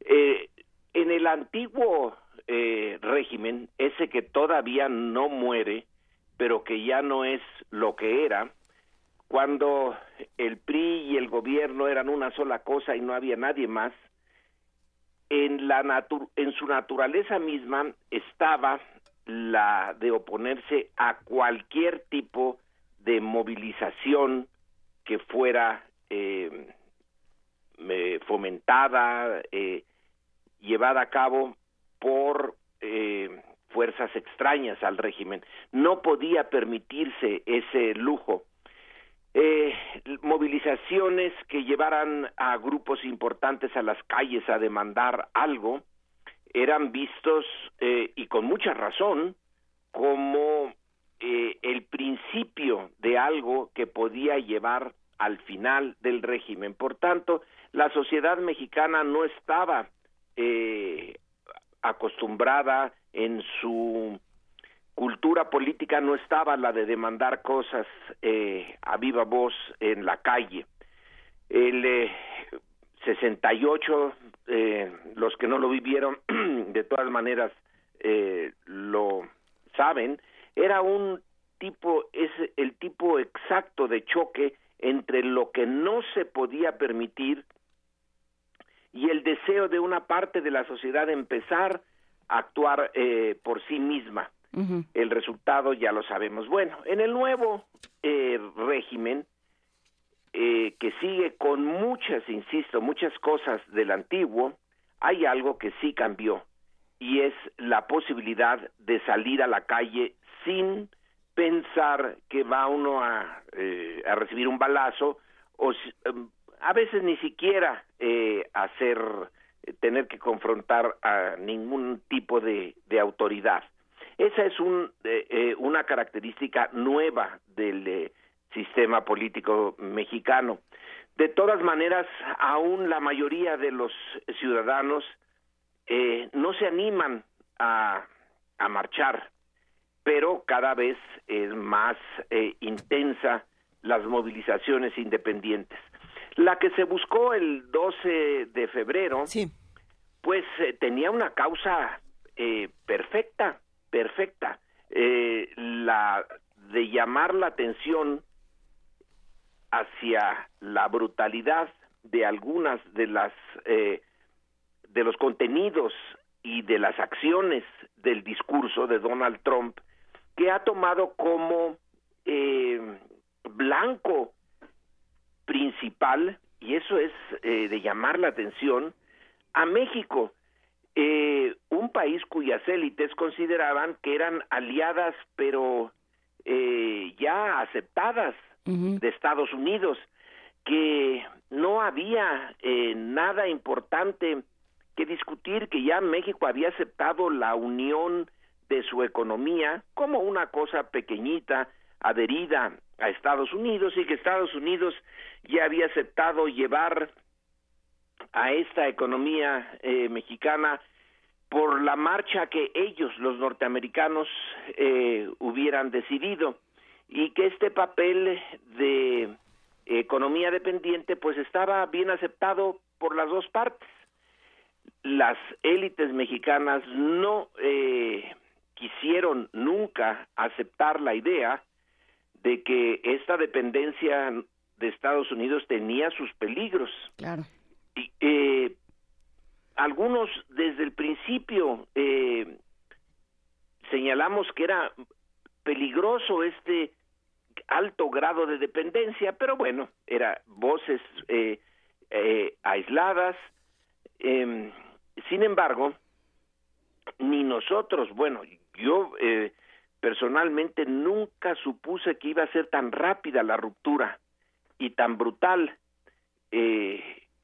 Me imaginaba yo que México iba a ir por un lado en donde podemos decir no voy, me llevan, pero en esta ocasión de repente alguien dijo, pues no te llevo y a ver cómo le haces, a mí ya no me interesa la relación contigo. Y si en el pasado estuve preocupado por mantener, eh, ayudar a mantener la estabilidad mexicana, bueno, eso era por la Guerra Fría, porque no se metiera eh, de alguna manera influencias como la cubana o la eh, soviética a México, pero ya no hay Guerra Fría ya no tengo ninguna razón para eh, preocuparme eh, por ti, de tu estabilidad, de que eh, sigas bien en tu desarrollo interno, porque es mi interés norteamericano mantenerlo así. No. ahora lo que voy a poner es un muro y a ver cómo se desarrolla lo que queda al sur del muro, porque ya no eres parte de la América del Norte. Bueno, la reacción eh, de sorpresa, de enojo, de despecho, de angustia por parte, perdón, de los eh, dirigentes mexicanos, pues eh, ya la vemos y de y de México en general. La liga también incluía incluye a más de 5 millones de mexicanos que están indocumentados allá, eh, cuyas familias aquí reciben en parte eh, recursos de esos indocumentados, también de los documentados recibimos esos recursos y son parte central de la vida económica mexicana con 23 mil, 24 mil millones de dólares anuales.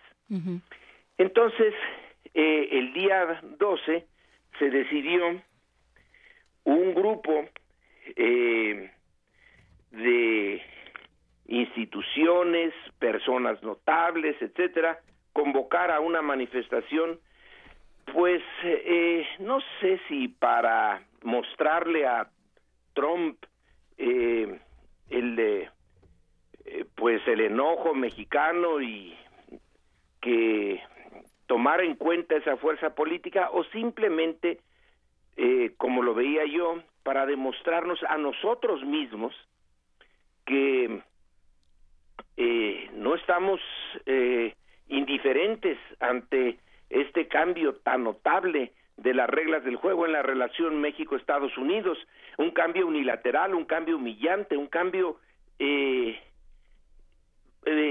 innecesariamente brutal, porque eso de decir voy a hacer eh, un muro de 3.145 kilómetros de longitud para no verlos ni por un centímetro, pero además lo van a pagar ustedes, ese pagar ustedes es eh, simplemente eh, insostenible, ya sea eh, desde una perspectiva de derecho internacional, de soberanía, etcétera. Pero resulta que la eh, la demanda de que saliéramos a la calle, pues eh, no prendió. Entonces, no prendió porque la, el grueso de la sociedad mexicana se mantiene indiferente a un agravio de esa naturaleza. Eh, Yo no o sé. fue por la eh, cómo se hizo la convocatoria, quiénes la hicieron. Y entonces lo que se vio es eh, la profunda división política que hay en México y que quienes convocaron, pero sobre todo el hecho de que convocara Televisa eh, y gentes ligadas a Televisa, hizo que una eh, petición política tan clara, tan bien eh, justificada, que es mostrar eh, nuestro repudio a la política que está siguiendo Estados Unidos, quedara en algo casi en lo opuesto. De todas maneras, aunque hubiéramos salido un millón o dos millones de mexicanos, que, que hubiera sido lo mínimo que se hubiera esperado tanto en la Ciudad de México como en todas las otras ciudades mexicanas, pues eh, a Trump y a los suyos eso les valdría mm, un pepino. Sí, claro. A nosotros es a los que nos debería de, de valer, de, sería importante reafirmarnos. Yo creo que todo este proceso, no sé cómo lo veas tú, Lorenzo Meyer, es eh, fue un una especie de muestra de laboratorio de lo que está sucediendo con la sociedad mexicana. Eh, digamos, todos estamos inconformes, pero estamos tan enojados con la otra, o sea, estamos tan dispuestos a creer lo peor de los otros que ni siquiera podemos armar un frente común y darnos cuenta, pues estamos todos en las mismas. Estamos todos en las mismas y no confiamos en eh, los otros. Hay una medición, bueno, de esas que son eh, un poco eh, ya las mediciones a estas alturas ya son una cosa un poco esotérica. Pero hay una medición de la confianza que una muestra representativa de los mexicanos dice tener en, eh, en los otros. Y a lo largo de los años, el eh, índice ha disminuido notablemente de los eh, años noventas acá ha eh, bajado muchísimo, si nunca fue la mayor parte de los mexicanos que confiaran en otros, ahora es una minoría impresionantemente pequeña. La desconfianza de un miembro de la sociedad frente al resto de la sociedad explica en buena medida por qué no se actúa eh, en comunidad, por qué no se eh, une a movimientos. Pero este movimiento en particular, el problema fue de quién lo convocó. Entonces, el agravio sigue, las eh, podemos hasta con números explicarnos y no explicarnos, responderle a Trump cada una de, de sus posverdades, de que el déficit eh, en la en el intercambio entre México y Estados Unidos es muy importante. Bueno, pues no es más que el 9% del déficit que tiene el comercio norteamericano. El 48% es con China y a China le está tratando ahora con el pétalo de una rosa. Que el tsunami de indocumentados, bueno, el Pew Research Center de Washington nos dice que ya entre los que llegan a Estados Unidos y los que se van de Estados Unidos eh, en relación a México es cero eh, ya no hay un aumento de mexicanos en, eh, eh, que se vayan a Estados Unidos, que el grueso de quienes ingresan a Estados Unidos lo hacen con visas de trabajo temporal, ya sea aquellos que van a la agricultura, a los servicios de baja calificación, o muy importante, los profesionales que eh, son más las visas que se dan a los profesionales también temporales que a los de baja calificación, claro, porque cada uno de esos profesionales se va con su familia. Entonces, eh, el grueso del movimiento de mexicanos hacia allá es absolutamente legal.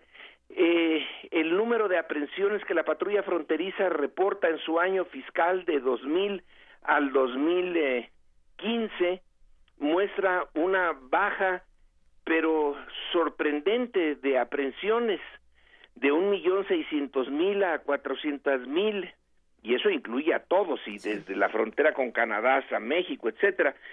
Entonces la eh, los datos para responderle al discurso de Trump están la voluntad está la necesidad está lo que no está es la eh, esa parte importante que es quién convoca, cómo se convoca, para qué se convoca y la misma logística, la parte conservadora de México que eh, quiso organizar esta marcha de 20 mil en la Ciudad de México y probablemente el mejor de los casos de otros 20 mil en el resto del país, o sea, 40 mil en un país de 122 millones, bueno, pues es ridículo el tamaño, pero se requiere de logística, también de saber qué contingentes van, cómo van,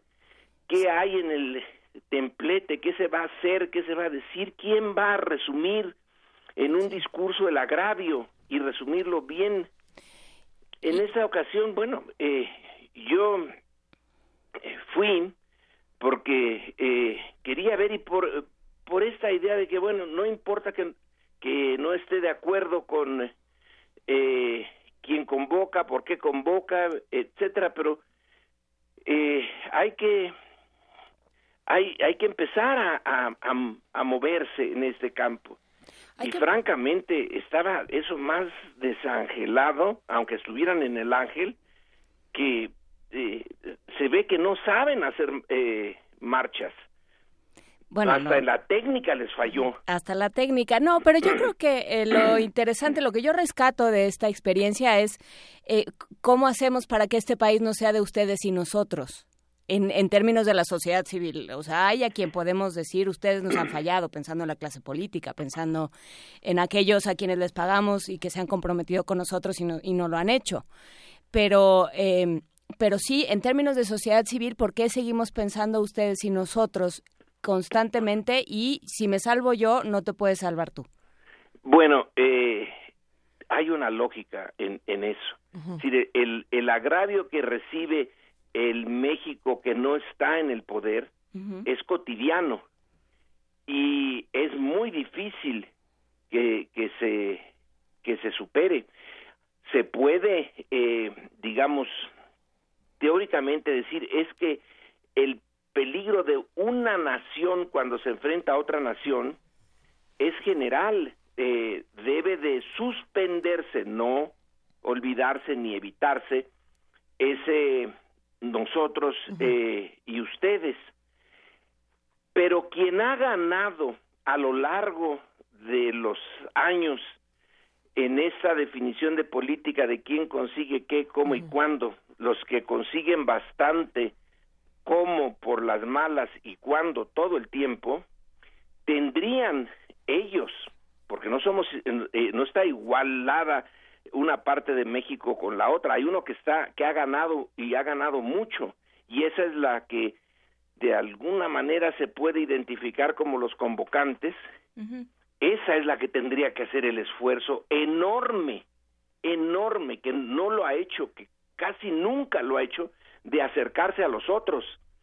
Los que no fueron ahora no es no los podemos eh, culpar y decir qué falta de conciencia, qué falta de patriotismo, qué eh, indolentes y hasta estúpidos porque no se dan cuenta de que sus propios intereses están en juego.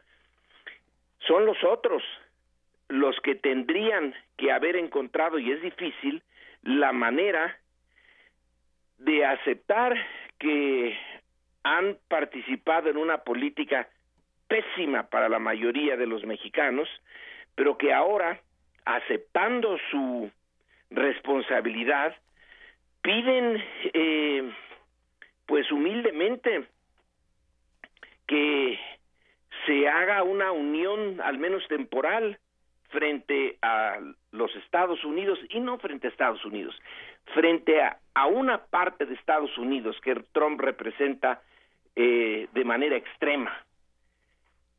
Pero el puente entre esas dos Méxicos o entre los muchos Méxicos tendría que haber sido tendido por quienes convocaron a la a la marcha. No lo hicieron. ¿De cuándo acá Televisa va a admitir a nadie, sí. que ha sido un verdadero desastre para la cultura, la educación, la política mexicana?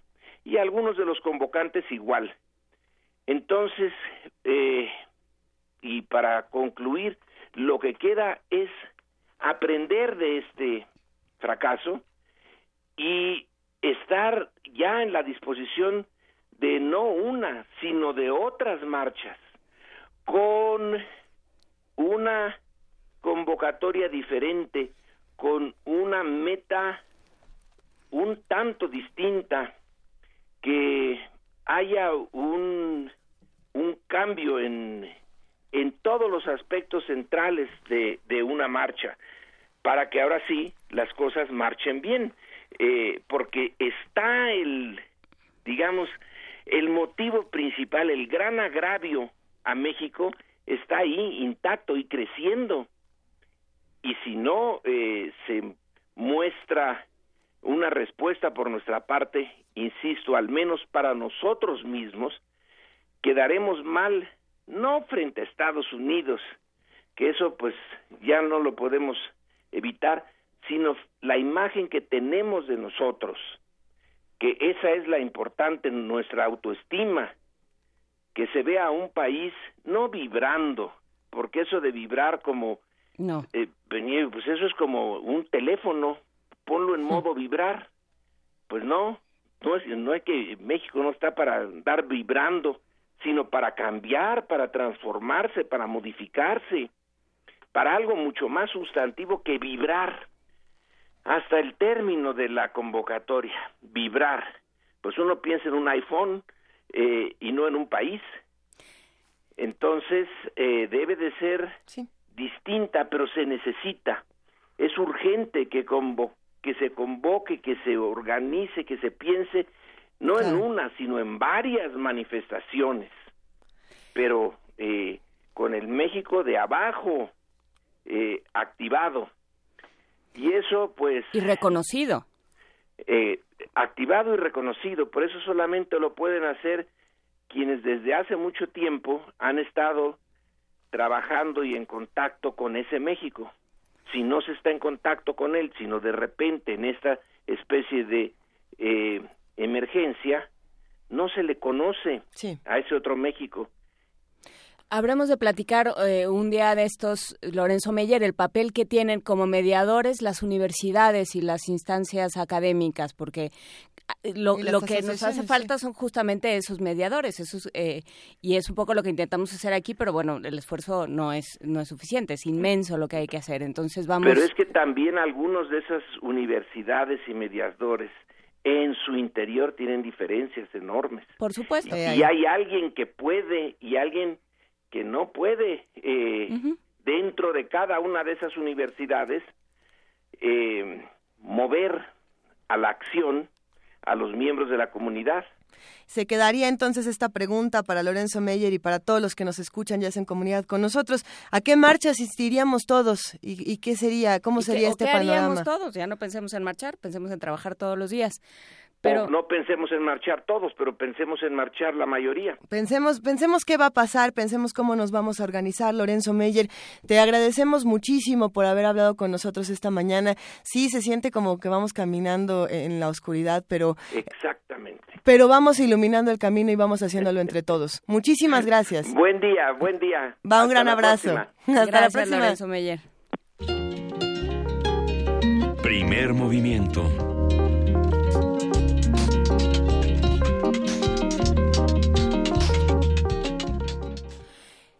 Este martes, Corea del Sur afirmó que Kim Jong-nam, el hermano mayor del líder supremo norcoreano Kim Jong-un, fue asesinado en Malasia.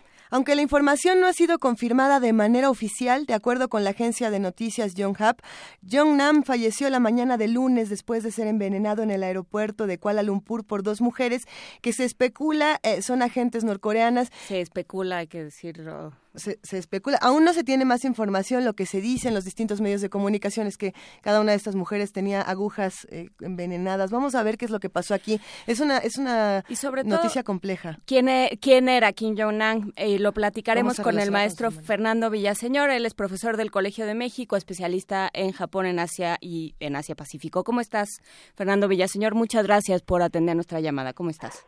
Pues muy bien, muy contento nuevamente de estar participando en este espacio Luisa Inés, muchas gracias por tenerme en su foro. A ver, cuéntanos, ¿qué, qué, ¿quién es Kim Jong-nam? ¿Qué sabemos y cómo nos llega esta noticia?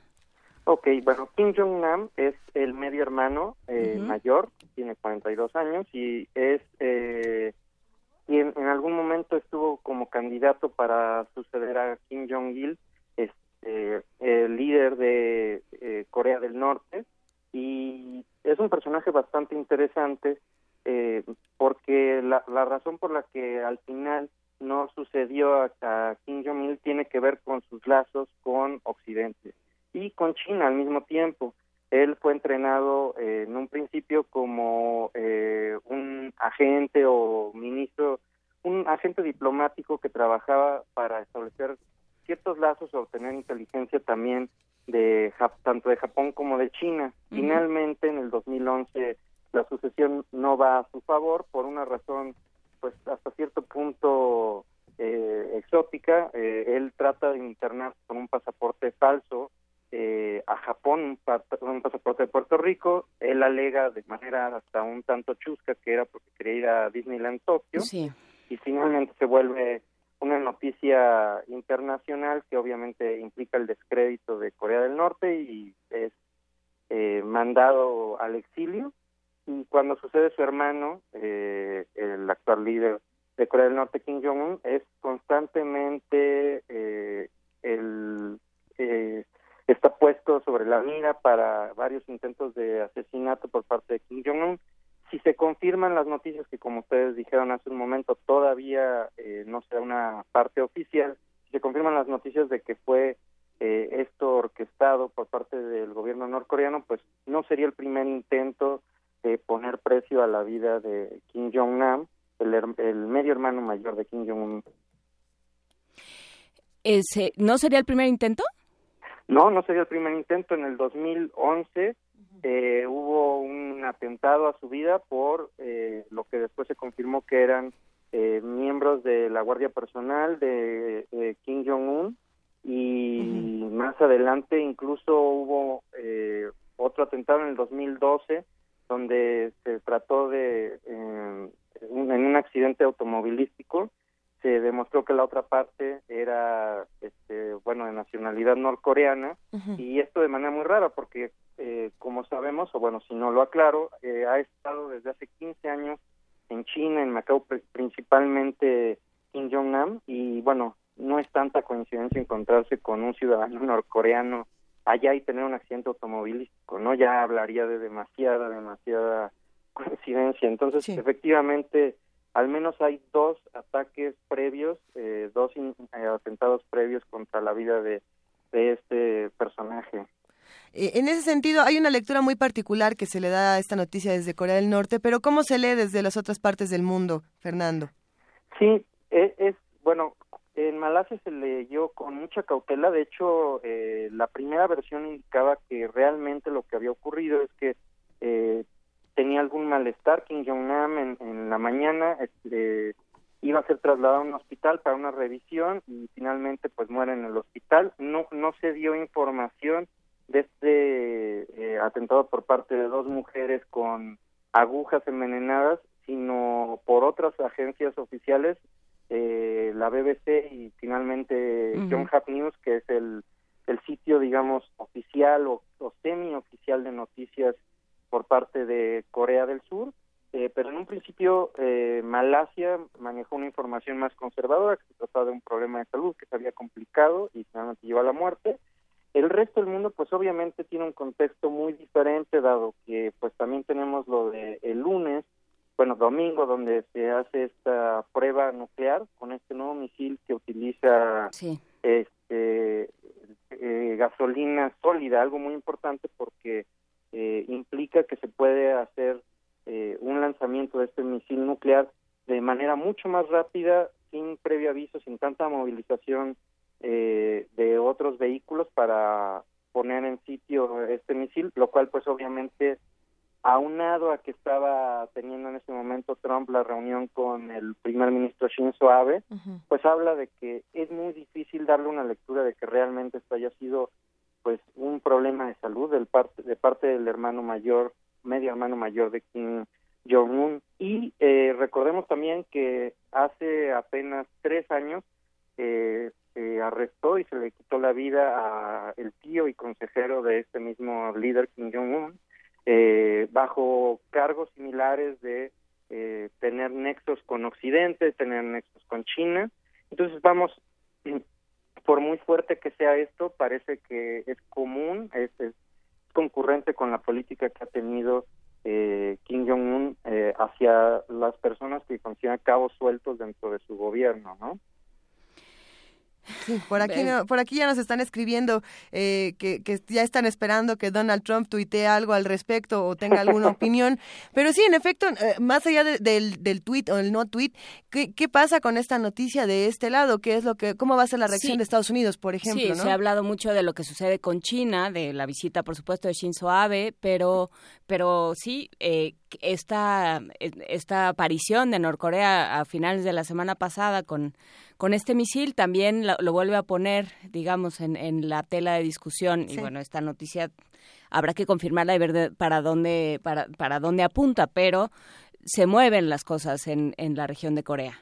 Definitivamente, y obviamente eh, se está buscando dar visibilidad. El mensaje que yo leo aquí, y tampoco es que haya que echarle mucho seso, es que eh, se está tratando de dar una imagen eh, de un país fuerte en este momento donde eh, obviamente no eh, coincido con, con la postura de Corea del Norte, pero si tenemos en cuenta que Shinzo Abe y ahora Trudeau están mostrando internacionalmente una aquiescencia al gobierno norteamericano, o cuando menos, como dijo Trudeau, pues no nos queda otra más que eh, ceder. aquí se está tomando un, una postura claramente confrontacional claramente no solamente hacia el gobierno norteamericano y hacia Trump en específico, sino también, y sobre todo yo creo que esto es más importante, en el teatro de operaciones asiático, eh, Norcorea trata desesperadamente de mantener una imagen de un país fuerte, un país que no perdona, que no deja cabos sí. sueltos y que cualquier eh, per, persona que pueda ser un... Eh, pues eh, alguien que trate de cambiarse de bando, como fue incluso este familiar, este medio hermano, pues va a ser castigado sí. hasta las últimas consecuencias, ¿no? Entonces es una imagen muy clara, me parece. Fernando, eh, siempre es un gusto platicar contigo y escucharte aquí en Primer Movimiento. ¿Con qué reflexión final nos vamos a quedar y qué es lo que va a pasar? ¿Qué es lo que esperas que ocurra en las próximas semanas, en no, los bueno, próximos días? Tenemos que poner atención porque qué va a ¿Algo? pasar, en particular con Norcorea, siempre es difícil. Bueno, en los terrenos de lo impredecible hay cosas que podemos analizar y a lo mejor hay alguna que no estemos teniendo en nuestro en nuestro radar, querido Fernando Villaseñor. ¿Cuál será? Bueno, de manera muy importante, yo creo que eh, van a, va a determinar mucho este peso de lo que ocurra. Por un lado China y por otro lado Japón. Eh, uno pensaría que la reacción más importante es la de Trump y bueno, todos estamos en este momento con los ojos puestos allá, pero Trump ya eh, el día de eh, el día domingo realmente pues dio a comparación de sus mensajes normalmente grandilocuentes dio un mensaje muy pobre, incluso diciendo, bueno, solamente eh, Japón cuenta con nuestro apoyo 100%, que al final de cuentas es eh, mediar muchísimo. Entonces, Japón, pero sobre todo China, ahí sí la clave es China, al final de cuentas fue, eh, durante mucho tiempo eh, estuvo viviendo en China, este Kim Jong-nam, el hermano mayor, y tiene lazos también con la inteligencia china. Entonces, eso yo creo que es lo que vamos a tener que poner más atención en cómo responde China ante este asesinato y bueno, cuando se confirme que sí fue un atentado por parte de Corea del Norte, que a mí me parece que hay muchas probabilidades para que así lo sea, ¿cuáles van a ser las declaraciones de China? Antes que las de Estados Unidos, hay que poner atención a las de China, me parece. Pues lo seguiremos la nota y platicaremos contigo, si nos lo permites, Fernando Villaseñor, profesor claro. del Colegio de México, especialista en Asia Pacífico. Gracias por conversar con nosotros. Gracias a ustedes. Buen día. Buen día. Primer movimiento. Hacemos comunidad.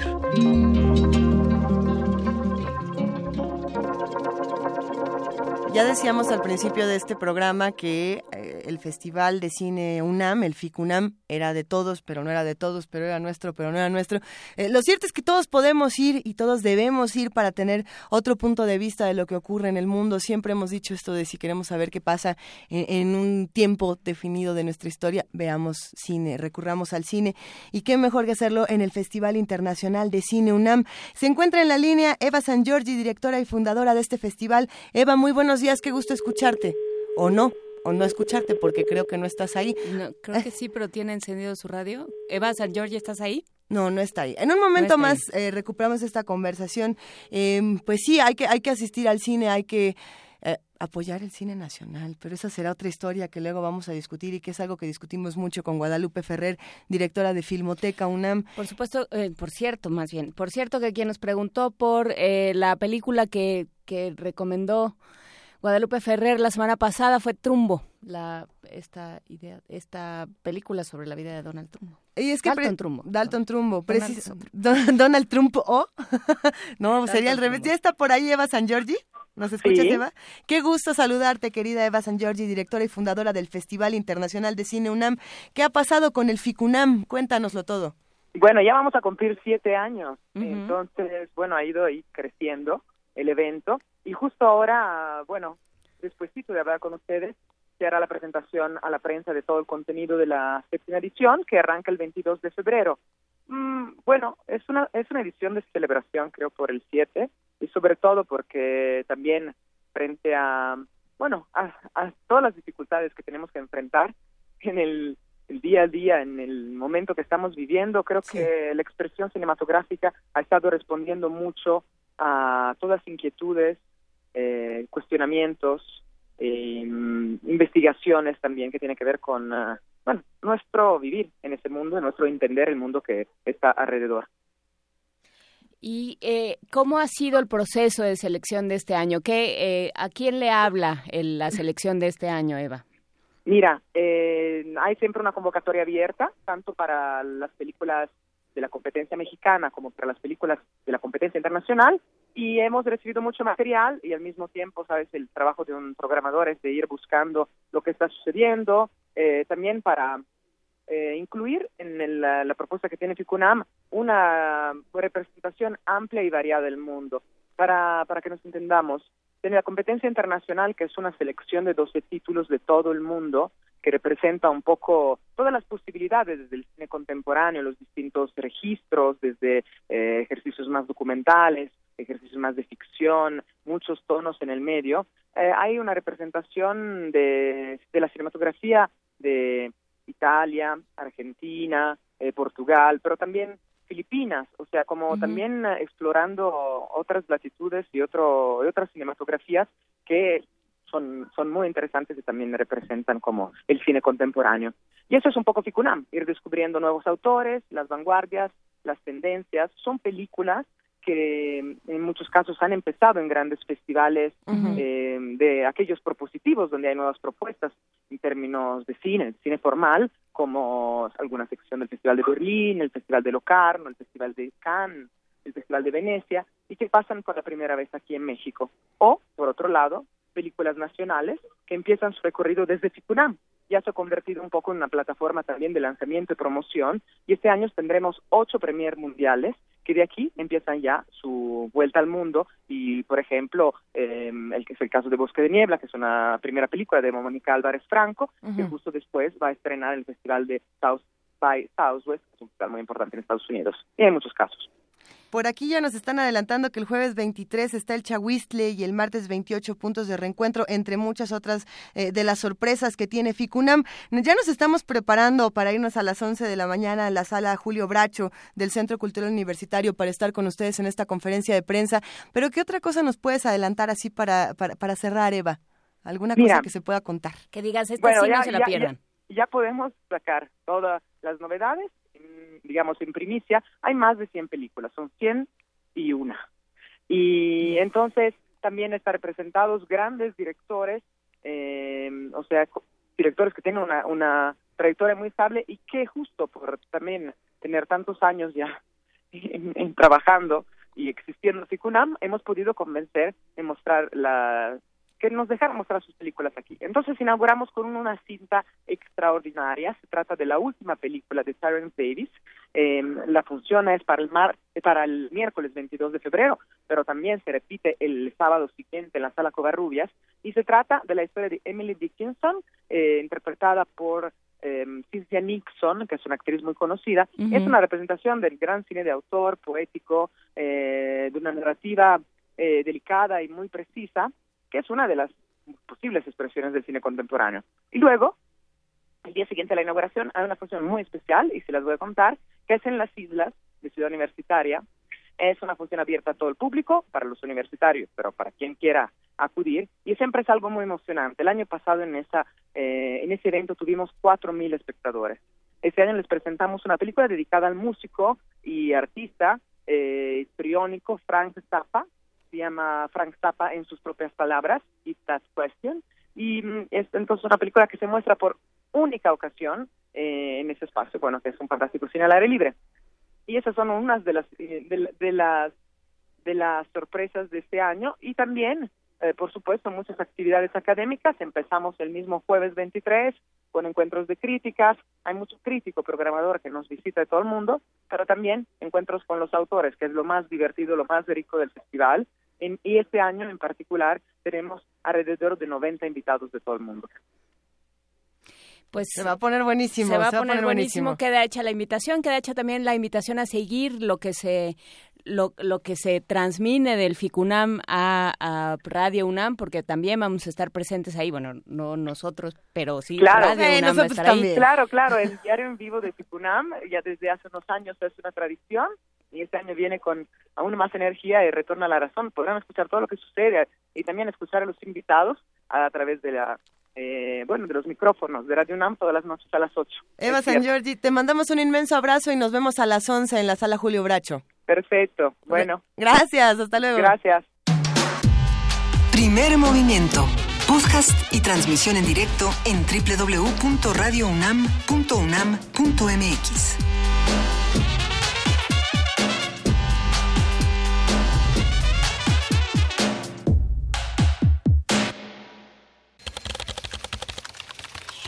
informativo. La UNAM. La Feria Internacional del Libro del Palacio de Minería, la más antigua del país, realizará su 38 edición del 23 de febrero al 6 de marzo. Querétaro será el estado invitado y se llevarán a cabo 1.500 actividades literarias. Nacional. El secretario de Relaciones Exteriores Luis Videgaray y su homólogo guatemalteco Carlos Raúl Morales se reunieron para hablar de migración y seguridad. Los funcionarios acordaron fortalecer la relación bilateral ante las políticas de Donald Trump. El presidente de la Junta de Coordinación Política de la Cámara de Diputados, Francisco Martínez Neri, pidió al PRI y al PAN que la ley de seguridad interior se analice con profundidad. Yo creo que hay que trazar una ruta, hay que trazar una ruta. La Junta de Coordinación debiera hacerlo, es un tema desde luego muy importante, es trascendente para el país y debiéramos trazar una ruta de aquí a dos meses, una cosa así. En este periodo, desde luego, puede ser. Mario Di Constanzo, titular de la Conducef, alertó que de enero a septiembre pasado los bancos que operan en el país realizaron cobros indebidos a usuarios por un monto de 6.499 millones de pesos. Yo lo defino como un error del banco, un error de sistema del banco, eh, un error operativo del banco, que también a la hora de que nosotros no checamos estos estados de cuenta, pues eh, se convierte en un ingreso para el banco que no debiera de tener y en una afectación a nuestro bolsillo porque bueno, son una parte, eh, o más bien, estas resoluciones favorables son a los usuarios que reclaman. Pero ¿cuántos usuarios, por no, por ejemplo, revisar su estado de cuenta o revisarlo con detalle, simplemente no reclaman el que le hayan cobrado una anualidad o que le hayan cobrado dos veces una domiciliación de un pago? Internacional. El Consejo de Seguridad de la ONU condenó el ensayo balístico que realizó Corea del Norte el fin de semana. Habla Koro Beisho, embajador de Japón en Naciones Unidas. Creo que hemos sido unánimes al decir que obviamente tenemos que implementar la sólida y fuerte resolución que ya tenemos, que es un punto de partida. Seguiremos observando la situación muy seriamente. Los gobiernos de China y Venezuela firmaron 22 acuerdos, dentro de los que destacan la inversión de 5 mil millones de dólares en proyectos petroleros. Es Nicolás Maduro, presidente del país sudamericano. Es la máxima voluntad del presidente Xi Jinping y del presidente Nicolás Maduro, de nuestros gobiernos y de nuestro pueblo, seguir expandiendo los mecanismos de financiamiento El Departamento del Tesoro de Estados Unidos calificó al vicepresidente venezolano Terek El Aizami como narcotraficante, lo que anula su visa y le confisca propiedades en la Unión Americana. Según la Casa Blanca, el funcionario facilitó el envío de narcóticos desde Venezuela y está vinculado al cártel mexicano de los Zetas. El presidente de Brasil, Michel Temer, afirmó que no proteja a ministros y colaboradores de las investigaciones judiciales por el escándalo de corrupción en Petrobras. No hay un intento de blindaje. Es un asunto muy serio e insisto, si alguien se convierte en un acusado, será removido, independientemente del juzgamiento final.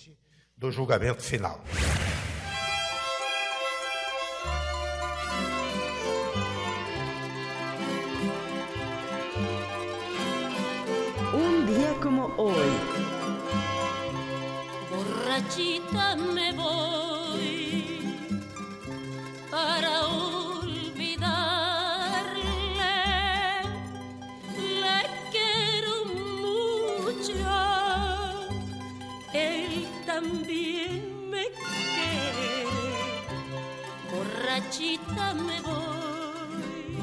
En 1894 nació el compositor mexicano Ignacio Fernández Esperón, mejor conocido como Tata Nacho.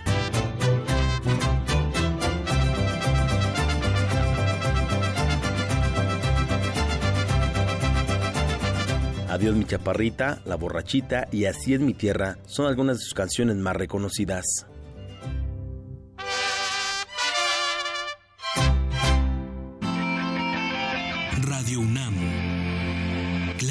Informativa.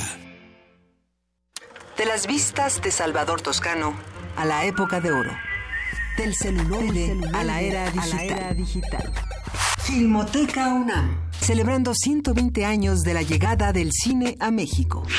Sala de exposiciones, acervo y restauración, cine en línea, talleres, hemeroteca. Circuito Mario de la Cueva, frente a la Facultad de Ciencias Políticas y Sociales.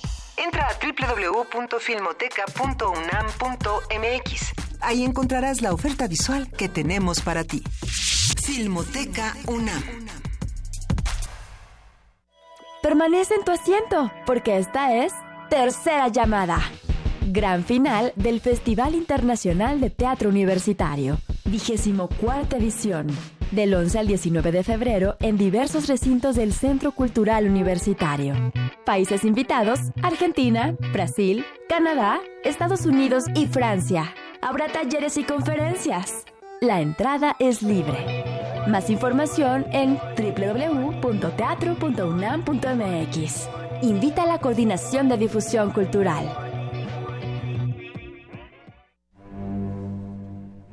Una orquesta en la cocina Cuarteto de cuerdas en el auto. y un violonchelo solista sentado en el sillón favorito de la sala. Orquesta Filarmónica de la UNAM. Desde la sala Nezahualcóyotl. Escucha los conciertos los domingos al mediodía. Desde la comodidad de tu casa. 96.1 FM.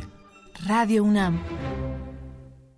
Habla Andrés Manuel López Obrador, presidente nacional de Morena. Es claro que no todos somos iguales. Ahora con lo del gasolinazo, los legisladores de Morena fueron los únicos que no votaron por los aumentos en los precios de los energéticos. También está quedando de manifiesto que los de la mafia del poder no quieren dejar de robar, no tienen llenadera. Por eso tenemos que unirnos, sin distinción de partidos. Tenemos que buscar la unidad. Vamos a lograr entre todos el renacimiento de México. Morena, la esperanza de México. Son de tradición. Son de salón. Son de evolución. Festival Son de Casa del Lago. Del 17 al 19 de febrero. Casa del Lago, Bosque de Chapultepec, primera sección. Talleres, cine, charlas y por supuesto, música y sabor. Más información en www.casadelago.unam.mx. Entrada libre. Te esperamos. Radio UNAM invita.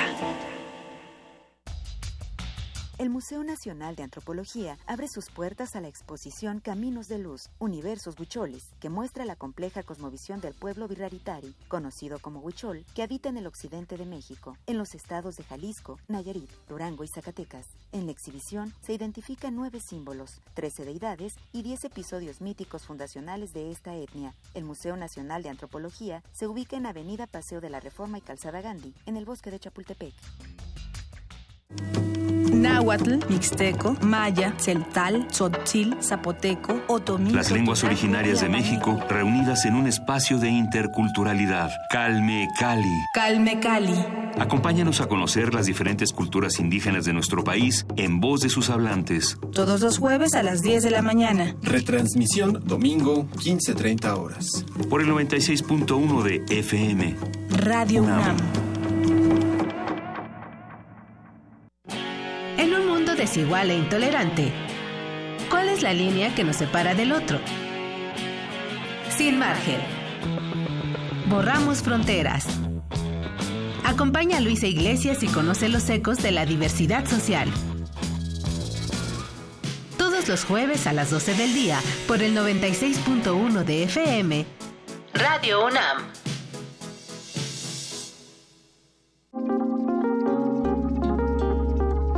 Primer movimiento. Hacemos comunidad.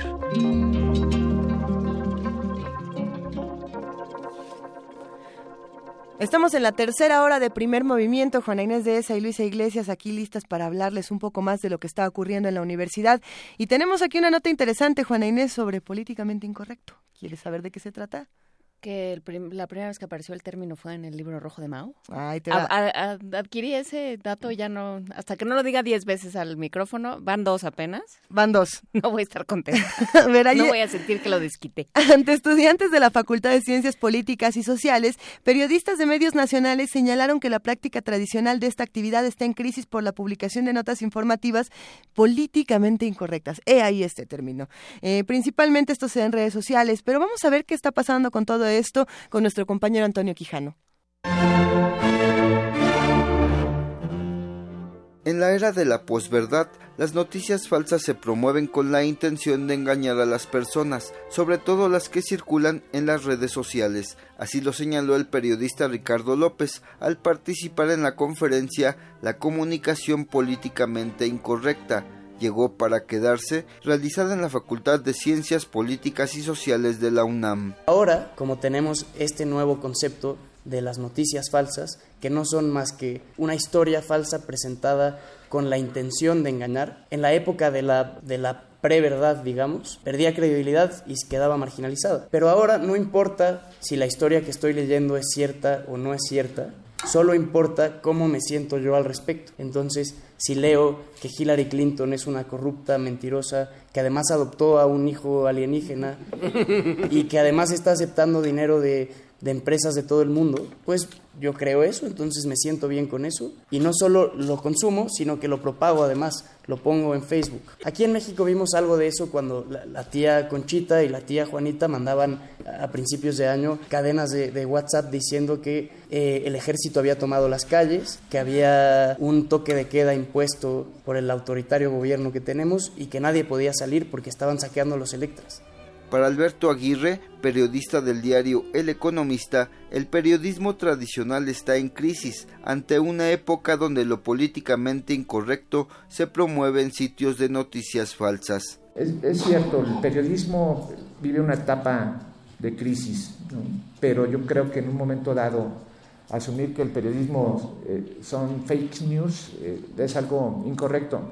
Le toca a los que están del otro lado de, de la pantalla o del micrófono o leyendo un periódico de, discriminar qué es fake news del periodismo real, por llamarlo de alguna forma.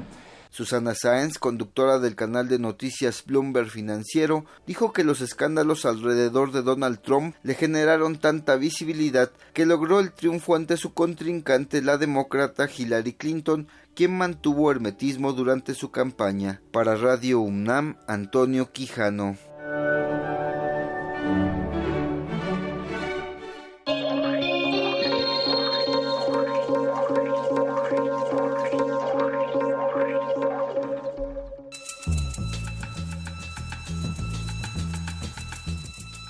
Es hora de poesía necesaria.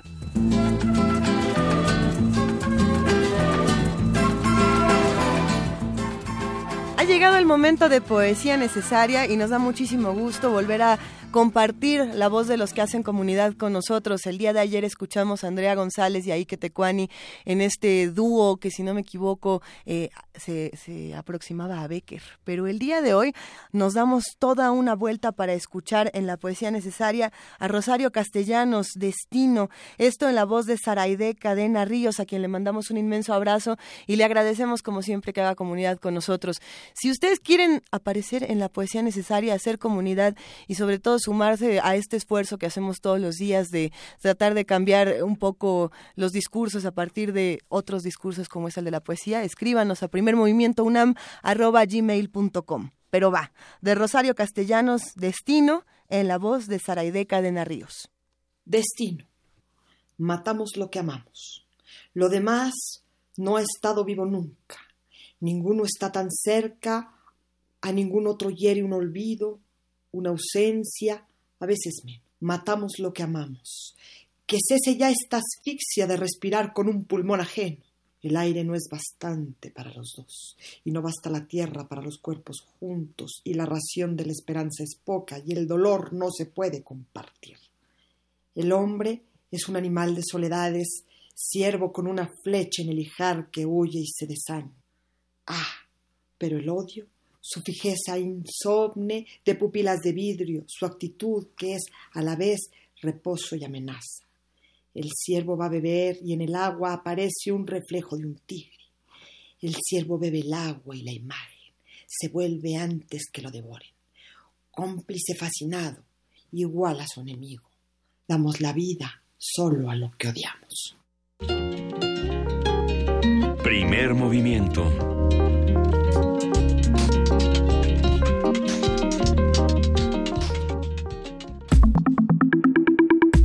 La mesa del día. La iniciativa de ley de seguridad interior establece que se debe facultar a las Fuerzas Armadas y a cualquier fuerza de seguridad pública federal para, entre paréntesis, digo no, entre paréntesis, Entre se abre la cita más bien, intervenir comunicaciones y recolectar información privada de cualquier persona a través de cualquier método sin distinción y, que se- y sin que se establezca ningún control judicial o cualquier otro mecanismo de rendición de cuentas. Ante esto, el vicepresidente de la Cámara de Diputados, el perredista Alejandro Ojeda, declaró que esta ley convertirá a México en un campo de batalla, así es como él lo menciona. Por su parte, Francisco Martínez Neri, coordinador de la bancada del PRD, expresó que es imprescindible postergar al menos dos meses el dictamen de la Ley de Seguridad Interior. Mañana, la Junta de Coordinación Política de la Cámara de Diputados conocerá el estado en que se encuentra la iniciativa de ley, según informó el diputado Edgar Romo García. Conversaremos sobre el estatus de la ley, lo que propone y las razones por las que están preocupados académicos y miembros de la sociedad civil. A este respecto, con el maestro Erubiel- Alberto Rubiel Tirado, coordinador del programa Seguridad Nacional y Democracia en México, los desafíos del siglo XXI, de la Universidad Iberoamericana Campus Ciudad de México, especialista en temas de seguridad nacional. Bienvenido, Erubiel, un gusto que nos acompañes, como Buenos siempre. días. El. Erubiel que nos cae bien, con el que Eh, sí podemos con- dialogar. Con B de bueno. Con B de bueno. También nos acompaña en esta cabina Humberto Guerrero, coordinador de Derechos Humanos de Fundar. Humberto, un gustazo que nos acompañes. Bienvenido. Hola, ¿qué tal? Mucho gusto, gracias. Y pues arranquemos esta conversación. Eh, ¿Por dónde empezamos? ¿Qué es lo que está pasando con esta ley de seguridad interior, Humberto? ¿Y cómo, cómo le podemos entrar a este tema? Uy, bueno, eh, ¿qué es lo que está pasando? Eh, se presentaron una serie de propuestas que, eh, si no mal recuerdo, son cuatro, Erubiel, o ya son cinco. No, son varias sobre seguridad interior, cuando menos tres, y hay una, hay dos sobre la seguridad nacional, la ley de seguridad nacional, Claro. son eh, reformas y adiciones, y también hay una reforma, como comentábamos hace un segundo, este, de reforma constitucional sobre el artículo 73, que son las facultades del Congreso, que es una adición. Y, y- y básicamente, vaya, lo- el corazón de todas estas propuestas, pues lo que pretende es eh, dotar de un marco legal a principalmente a las Fuerzas Armadas, es decir, al Ejército, la Marina, pero también cualquier fuerza federal, pues de un marco legal de actuación, digamos, en, en situaciones de amenaza a la seguridad interior, pero ahí es donde empiezan los problemas, porque empieza a haber como una serie de confusiones conceptuales entre seguridad nacional, seguridad interior, seguridad pública. Confusiones eh, que tenemos desde hace muchísimos años. Sí, y, y, que, y que además en realidad se tratan de eh, traer de nuevo a la mesa de discusión una vieja propuesta de reformas a la ley de seguridad nacional que eh, presentó Felipe Calderón durante su sexenio que igual la pretensión era dotar de marco legal a las Fuerzas Armadas para intervenir en tareas de seguridad pública, pero que eh, quizá lo voy a simplificar demasiado, pero para que el público lo pueda entender, al menos la una de las una de las preocupaciones que tenemos, por ejemplo, desde la perspectiva de los derechos humanos, es que muchas de estas medidas que, que se adoptarían de respuesta a amenaza a la seguridad interior, desde nuestro punto de vista, en realidad es una cuestión de suspensión de derechos. ¿no? O sea, de, de facto es una suspensión de derechos, que en realidad es un tema que se regula de distinta forma. Tiene un procedimiento especial, incluso de notificación a organismos internacionales, de controles este, más estrictos, que esta, estas propuestas de ley, las distintas que hay, pretenden saltarse todo ese, claro. todo ese procedimiento. ¿no? Yo eh, me iría un paso, un paso atrás, Humberto Erubiel, y preguntaría, vamos hablando de conceptos, eh, ¿qué distingue, digamos, eh, tomando en cuenta que tenemos 20 minutos y no las dos horas a las que están acostumbrados en, en clase, eh, ¿qué distingue seguridad interior de seguridad nacional de seguridad pública? ¿Cuál es, eh, ¿Dónde está, el diablo está en los detalles, dónde están las sutilezas ahí? Pues, eh, y se miran. Digo, es que conceptualmente eh, digo, ya lo hemos comentado en esta mesa, el, el, el, concepto de seguridad interior es un concepto anacrónico. Y nos estamos este, y, y, agarrando de un concepto que ya no tiene asidero moderno dentro de las concepciones de seguridad en el mundo. Uh -huh. Y ese es el, el otro sí. punto. Independientemente de que en Estados Unidos hay un Homeland Security que en realidad se traduce como seguridad interior, que además también está distorsionando estas nociones de seguridad moderna. Eh, el, el, punto es que la, la, seguridad nacional, lo voy a decir en términos también esquemáticos, y es, es como un, un, eh, un, recurso que utilizo eh, cuando nos acercamos precisamente para distinguir estas, estas nociones, ¿no? porque no hay eh, tampoco conceptos absolutos.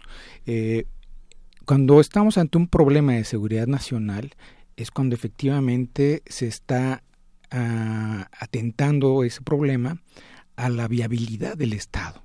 Es un concepto en ese sentido eh, no, eh, estadocéntrico, ¿no? Entonces, cualquier tema que puede ser ordinario en términos de política pública, desde la alimentación, ya no digamos obviamente las cuestiones de seguridad pública, cuando tiende a, minar la viabilidad del Estado en sus capacidades este, de, de, funciones básicas de proveer servicios este, y bienestar a la población en un territorio determinado, pues estamos ante un problema de seguridad nacional. Ojo, porque este, este esquema tiende a, distorsionarse por parte de los, de los tomadores de decisión, los políticos, los militares, donde tienden a decir, pues todo es de seguridad nacional, ¿no? Y para mí, esquemáticamente, estoy hablando en términos de la perspectiva de los de este tipo de, de pensamiento este duro, la seguridad nacional es tiene la vertiente exterior, que es la defensa del territorio nacional ante ataques del exterior, uh -huh. eh, o fenómenos que nos vienen de fuera, pueden ser fenómenos como ya antropogénicos, este, desastres naturales, bla, bla, bla. Y, y cuestiones de, de, de, carácter interno, y, y, ahí es donde meten la cuestión de seguridad interior. Digo, esto es muy esquemático, uh -huh. ¿no?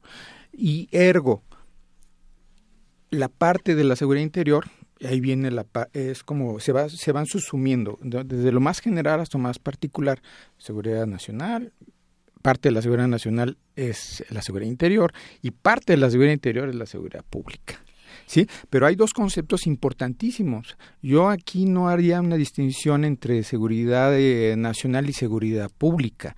Más bien, lo que es la defensa mm, eh, o una actividad militar o formación militar eh, tradicional con la seguridad pública. Y eso lo ha dicho el mismo secretario de Defensa. Nosotros no estamos entrenados para eso, estamos entrenados para identificar a un enemigo y suprimirlo, neutralizarlo, ergo, matarlo.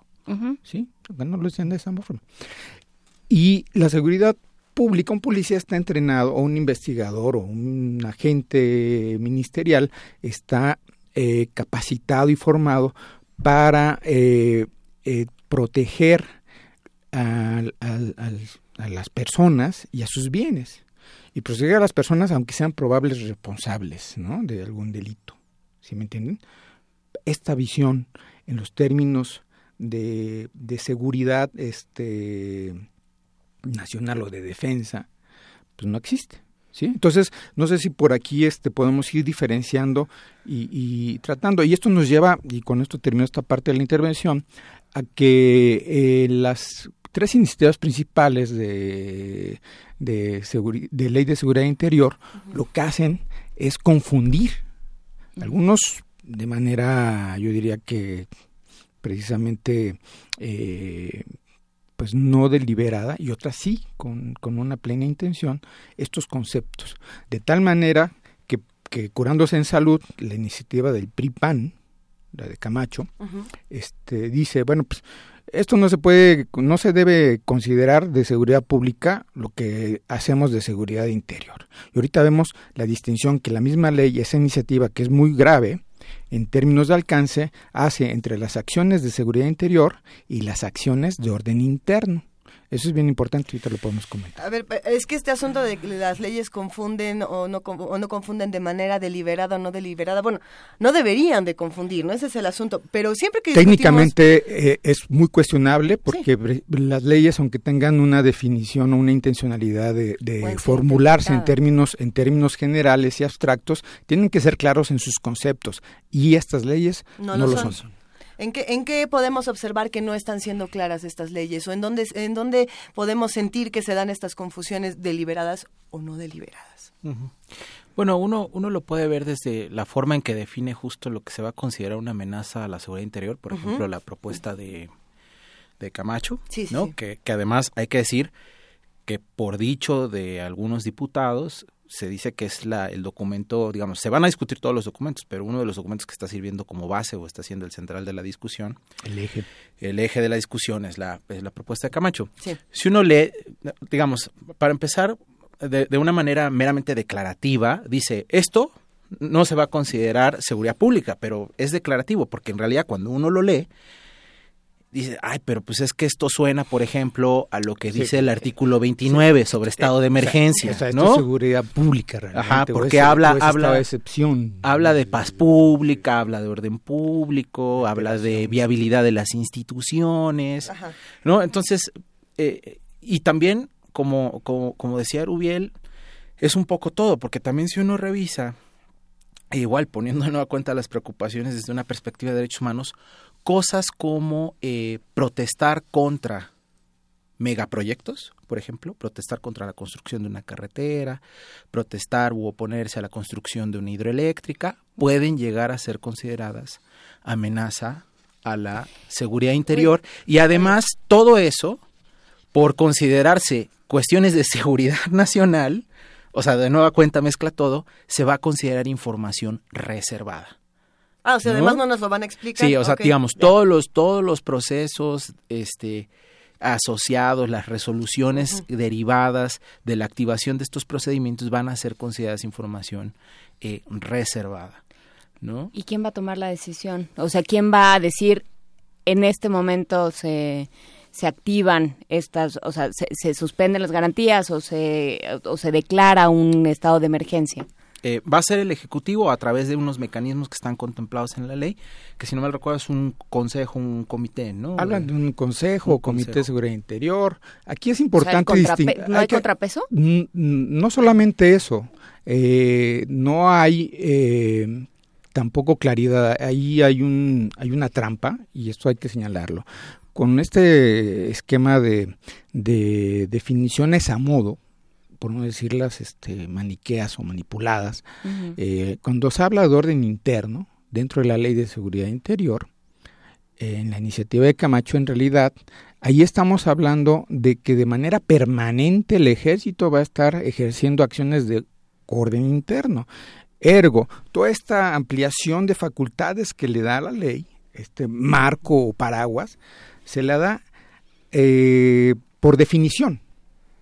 Y lo que está, estamos hablando también es que cuando se trata de acciones de seguridad interior, lo que realmente debería acotar la ley, son solamente, son las mismas acciones de, la naturaleza, tanto de, carácter de autoridades civiles, policiales o de fuerza federal o, local, como de, del ejército y la, y la marina pero esas solamente eh, se activan a través de un procedimiento en el que hay una declaratoria eh, y un decreto por parte del Ejecutivo.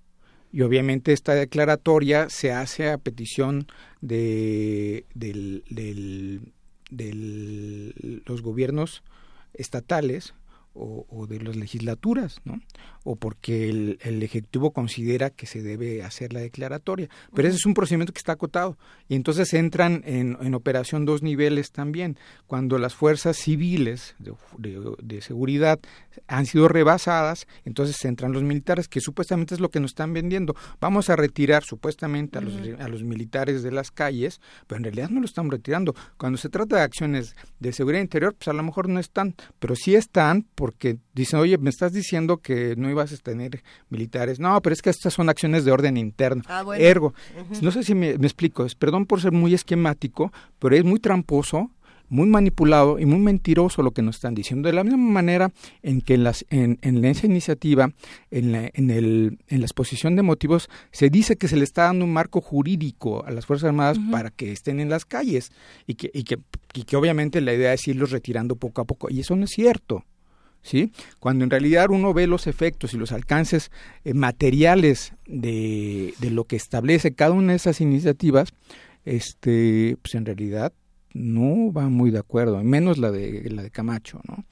Este, en algunas sí se establecen algunos controles, pero hasta la fecha los controles que establece la, la iniciativa del PAN, la, de, la del senador eh, Gil Schwartz y la del senador Barbosa del PRD, requieren también una reforma legal a la ley orgánica del Congreso, ¿sí? Y eso no se está planteando tampoco sobre la mesa, ¿sí? Entonces, la que va en ese sentido en caballo de Hacienda es la de Camacho. Yo, yo me pregunto qué pasaría si esta iniciativa queda como está. ¿No? Y, cuál sería el panorama que podríamos enfrentar en los próximos meses y en los próximos años si la cosa queda como está, Humberto Guerrero. Y entonces, en ese sentido, preguntarnos qué tan a tiempo o qué tan tarde estamos para modificar la discusión, ¿no? Bueno, sería, creo, una absoluta desgracia, ¿no? Para, para empezar. Eh, ¿Y por qué? Em, pues porque, digamos, e, esta ley simplemente estaría normalizando o legalizando, muy entre comillas, ¿no? Pues algo que de facto ya, ya está sucediendo y cuyos efectos ya se han, ya se han sentido, ¿no? Es decir, eh, los, los famosos 132 mil y pico homicidios dolosos, ¿no? Que es el saldo de, de estos 10 años de guerra contra el narcotráfico, de lucha contra la delincuencia organizada, este, tenemos 10.751 quejas ¿no? contra las Fuerzas Armadas ante la CNDH, tenemos eh, poco más de 100 recomendaciones por violaciones a derechos humanos en contra del ejército, eh, en fin, digamos, o sea, ahí están las consecuencias, eh, ahí están. Y creo yo que, a ver, todas estas ambigüedades legales, pues lo único que hacen es poner de manifiesto más bien cuestiones políticas, ¿no? Yo creo que también una, una, una de las, o, sea, un, un mensaje que está detrás de esta ley y de su aprobación, pues es básicamente una claudicación de el querer profesionalizar a los cuerpos policiales de este país, ¿no? Eh, y, y, pues básicamente absolver de cualquier responsabilidad no a las propias autoridades eh, civiles no y, y, a, y, a, los gobiernos de las entidades federativas no de no hacerse cargo no de sus obligaciones en materia de seguridad. O sea yo creo que incluso en realidad no sé si las fuerzas armadas no ven que de aprobarse esta ley en realidad ahora sí ellos estarían asumiendo todo el costo político de las consecuencias de sus acciones en las calles. Y no ven, Humberto, porque el otro día alguien me comentaba eh, de una encuesta que había hecho Alejandro Moreno,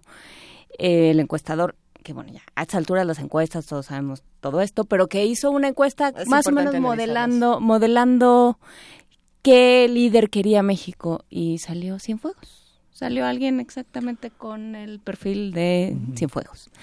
Entonces, ¿el ejército no se da cuenta que se va a quedar a cargo del país?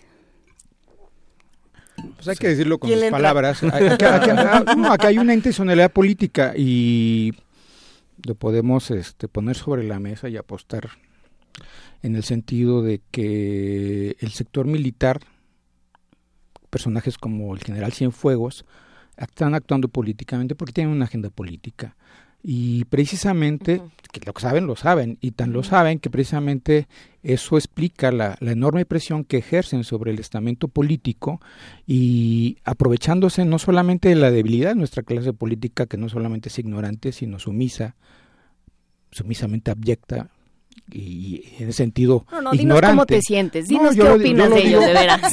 No, yo lo digo porque eso es un, es un hecho. Es decir, eh, el que los diputados no tengan la interés suficiente de, hacer valer sus atribuciones como representantes populares en un órgano como el, como el Congreso y llamar a cuentas, ya no sigamos a llamar a cuentas, sino a que en el recinto parlamentario, ya sea en comisiones o en pleno, si no quieren en pleno, pues ni siquiera en comisiones, vayan los secretarios de Defensa y Marina a explicarles la ley, sino que además ellos van a sus oficinas para que les den no las explicaciones, sino que les den línea de cómo operar la ley de seguridad, las iniciativas que vienen de esas oficinas. Digo, para mí no hay ninguna duda.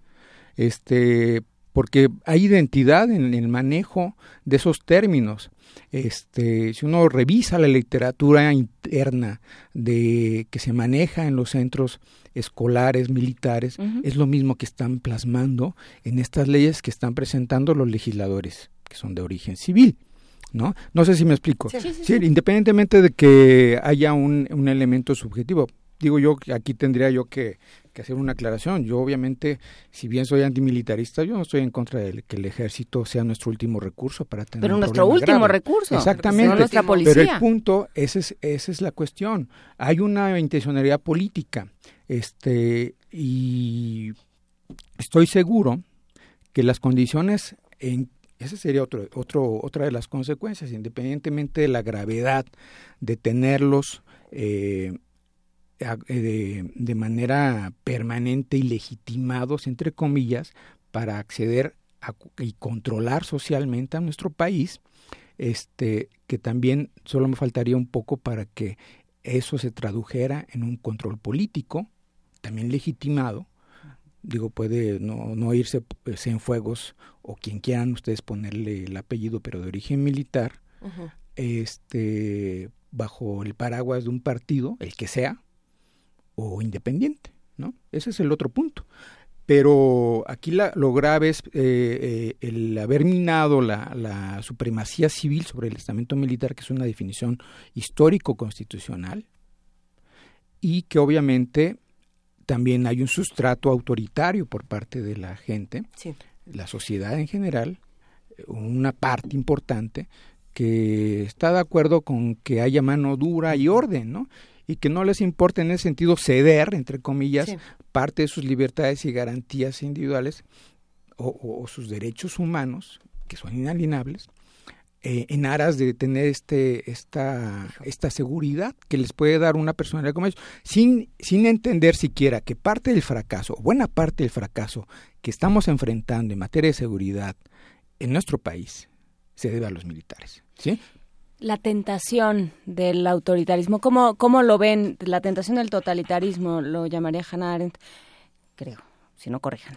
Em, pero, ¿qué tanto tenemos, eh, estamos en un escenario mundial? Yo me, me atrevería a decir que eh, de, mm, donde parece que lo que se necesita es orden. Allá, ¿no? Sí, los derechos humanos son una cosa muy bonita, pero mira, por lo pronto que pongan orden. ¿No? ¿Qué pasa? ¿A dónde se llega con esa con ese eh, tren de pensamiento? vaya, no, no, no es este, no es nueva, digamos, esa, esa percepción, No, pues no. digamos, a, a los derechos humanos le acompaña, creo que desde su nacimiento, el discurso de la defensa de los delincuentes, eh, o este tipo de mensajes, Sí. ¿no? Se acordarán de esa Solo famosa, estorban. esa famosa, ese famoso comercial de un candidato a gobernador, ¿no? Que decía los derechos humanos son para los humanos, no para las ratas. Eh, Ay. y, y recientemente recuerdo que la Comisión Ejecutiva de Atención a Víctimas publicó un estudio, ¿no? Donde eh, el- el nivel de aprobación de la tortura, por ejemplo, ¿no? Es, es muy alto, rebasaba el 50%, si no me acuerdo, o llegaba casi al 50%. Y oficialmente no este, se tortura en este país. Y oficialmente no se tortura en este país. Entonces, eh, em, sí, sin duda, eh, o sea, ese, ese, ese pensamiento nos lleva, ¿no? A que, eh, pues también estos legisladores irresponsables, ¿no? Que quieren aprobar una ley de este calado en dos, tres semanas, ¿no? Pues tengan allanado el camino, ¿no? Y que, y que sea em, muy cuesta arriba, digamos, para, para quienes estamos queriendo frenar esto, ¿no? Eh, de hecho, el día de hoy a las 10 de la mañana, es decir, en unos 20 minutos, un grupo de organizaciones y de académicos estarán dando una conferencia de prensa, ¿no? Fijando nuestra postura sobre, sobre esta ley.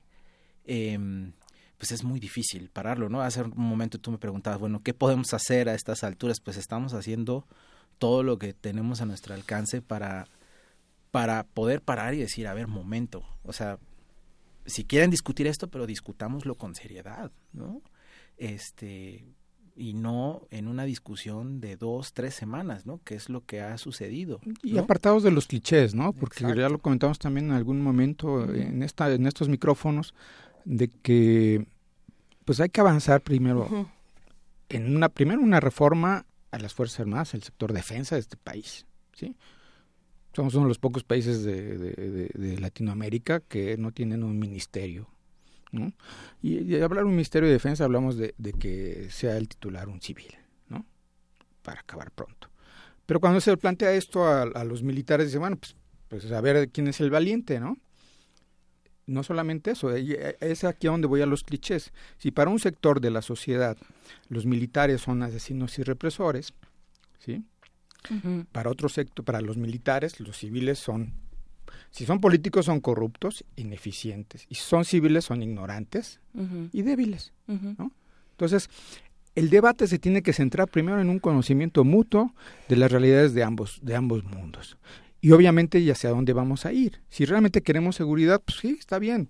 Que sea, como bien apuntaba Juan Inés, Pues de que sea, el, que sea el punto, que sea el último recurso, los militares. Pero a ver, revisemos realmente qué hemos hecho en estos últimos 20 años con el sistema de seguridad ¿Cómo pública. hemos dejado ¿no? crecer a los militares de esa Y que- manera? y que en los, América hemos, y los hemos Latina. metido y, la- y es, es increíble porque en, en realidad los el, el- el- se escupe al cielo cuando los militares dicen que los civiles no han sabido eh, realmente ser eficientes y son corruptos en materia de seguridad pública cuando ellos han estado en las estructuras intermedias de seguridad pública a nivel federal y a nivel estatal desde hace 20 años, ¿sí? Y eso sin contar el entrenamiento militar que se le ha dado a los policías también desde hace 20 años en diversos niveles y en diversas eh, subestructuras. Entonces, recapitulemos sobre por qué no ha sido eficiente. ¿Sí? Independientemente de que ahorita vayamos a eh, colgar culpas o no, pero esa es parte del debate que nos falta, ¿no? Eso es otro. La otra parte es el diseño institucional, ¿no? Está bien, quieres este mayor certeza y seguridad para tener al ejército en las calles, pero resulta que varias cosas que están imbuidas en las iniciativas de ley de seguridad interior ya están reguladas.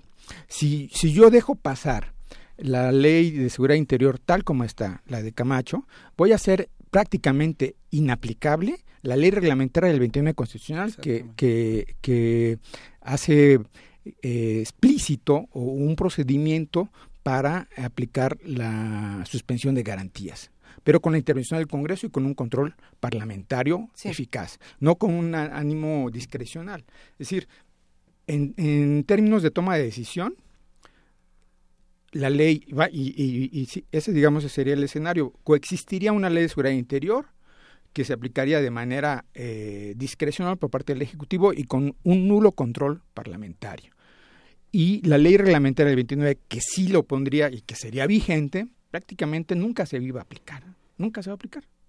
Y eso es lo que está sobre la mesa. Eh, y, y tiene consecuencias políticas distintas también. O sea, el, el tratamiento de una suspensión de derechos de un estado de emergencia del artículo 29, que, inclu- que incluso tiene controles internacionales, digamos, porque si uno utiliza el artículo 29, eh, eh, tiene que hacer las notificaciones a los organismos internacionales correspondientes y obviamente es un- ese es un costo político que no quieren asumir. Y también ahí se explica, digamos, la existencia de esta ley. No, si ni el ¿no? Ejecutivo quiere darle cuen- rendirle cuentas al Congreso, al interior, mucho menos al exterior, ¿no? Y ese es otro punto. Eh, aquí eh, lo que está de fondo es un paraguas de secrecía e impunidad, ¿sí?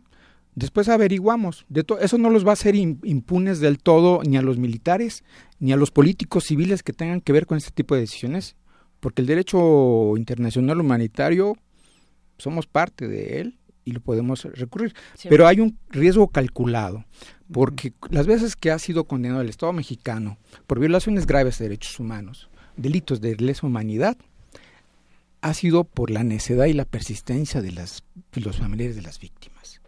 Y eso ha sido después de décadas de lucha. Y estamos hablando de un puñado de, de- de casos, no de, de una situación en la que obviamente, porque es un riesgo calculado, no todos nos vamos a ir a quejar. Sí. Es que exterior. todos nos tenemos que ir a quejar. ¿Qué esperan, Humberto Guerrero, de esta, eh, de esta rueda de prensa que va a suceder en 15 minutos? ¿Dónde va a ser? ¿A qué hora va a ser? ¿Dónde vamos a estar? Eh, va a ser en el Hotel Four Points de la colonia Roma a las 10 de la mañana.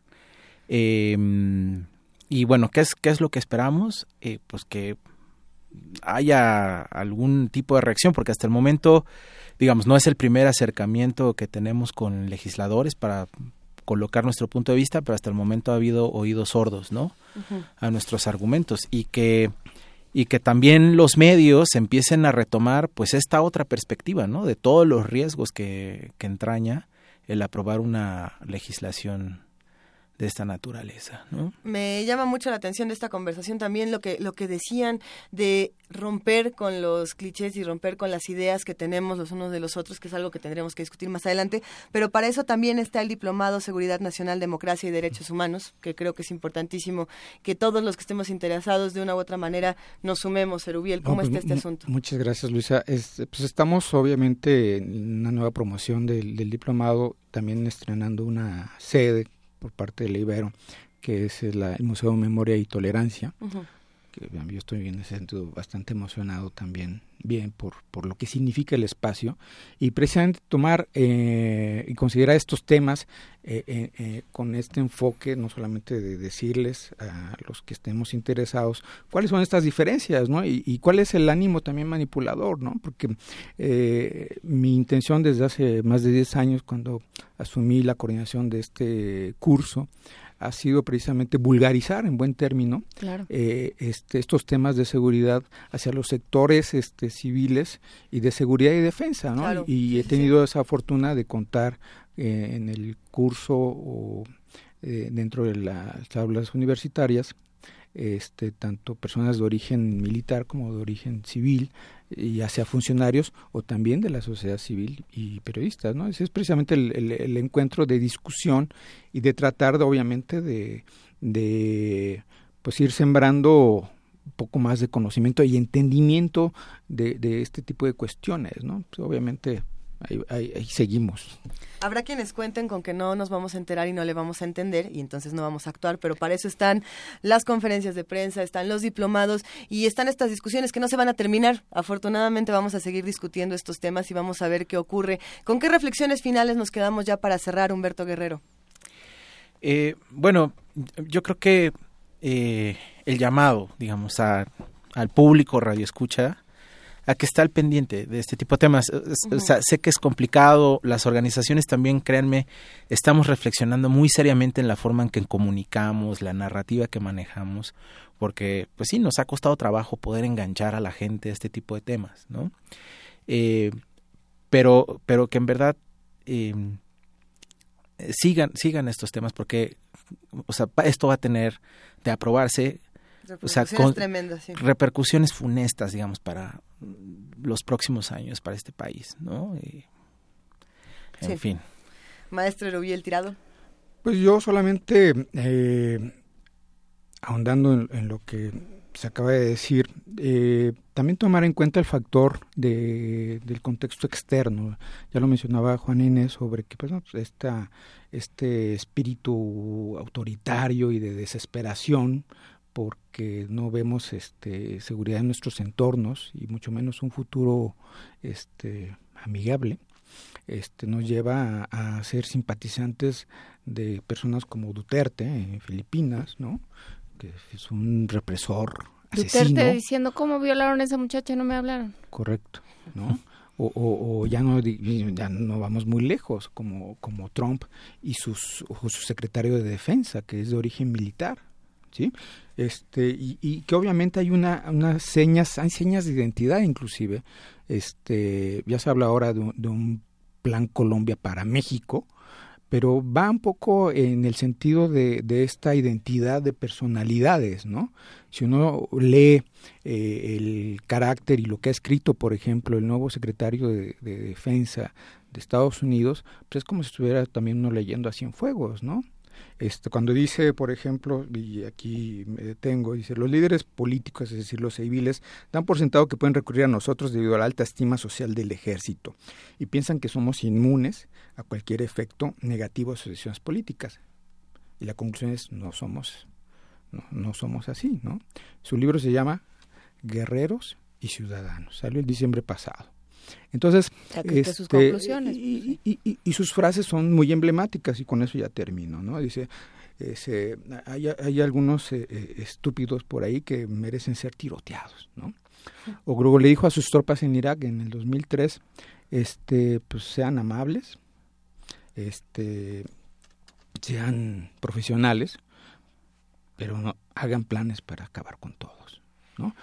Ese es el, el pensamiento que hay, ¿no? Es decir, por un lado el desprecio a, a, al poder civil o el menosprecio a las capacidades civiles y por otro lado esta, esta exagerada confianza en la solución de fuerza y de extinción de lo que ellos consideran los enemigos.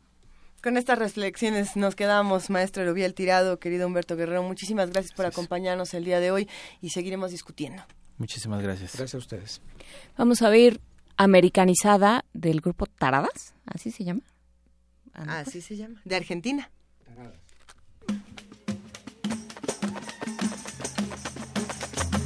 Rosita, acompáñenos, Rosita. Vamos, Rosita.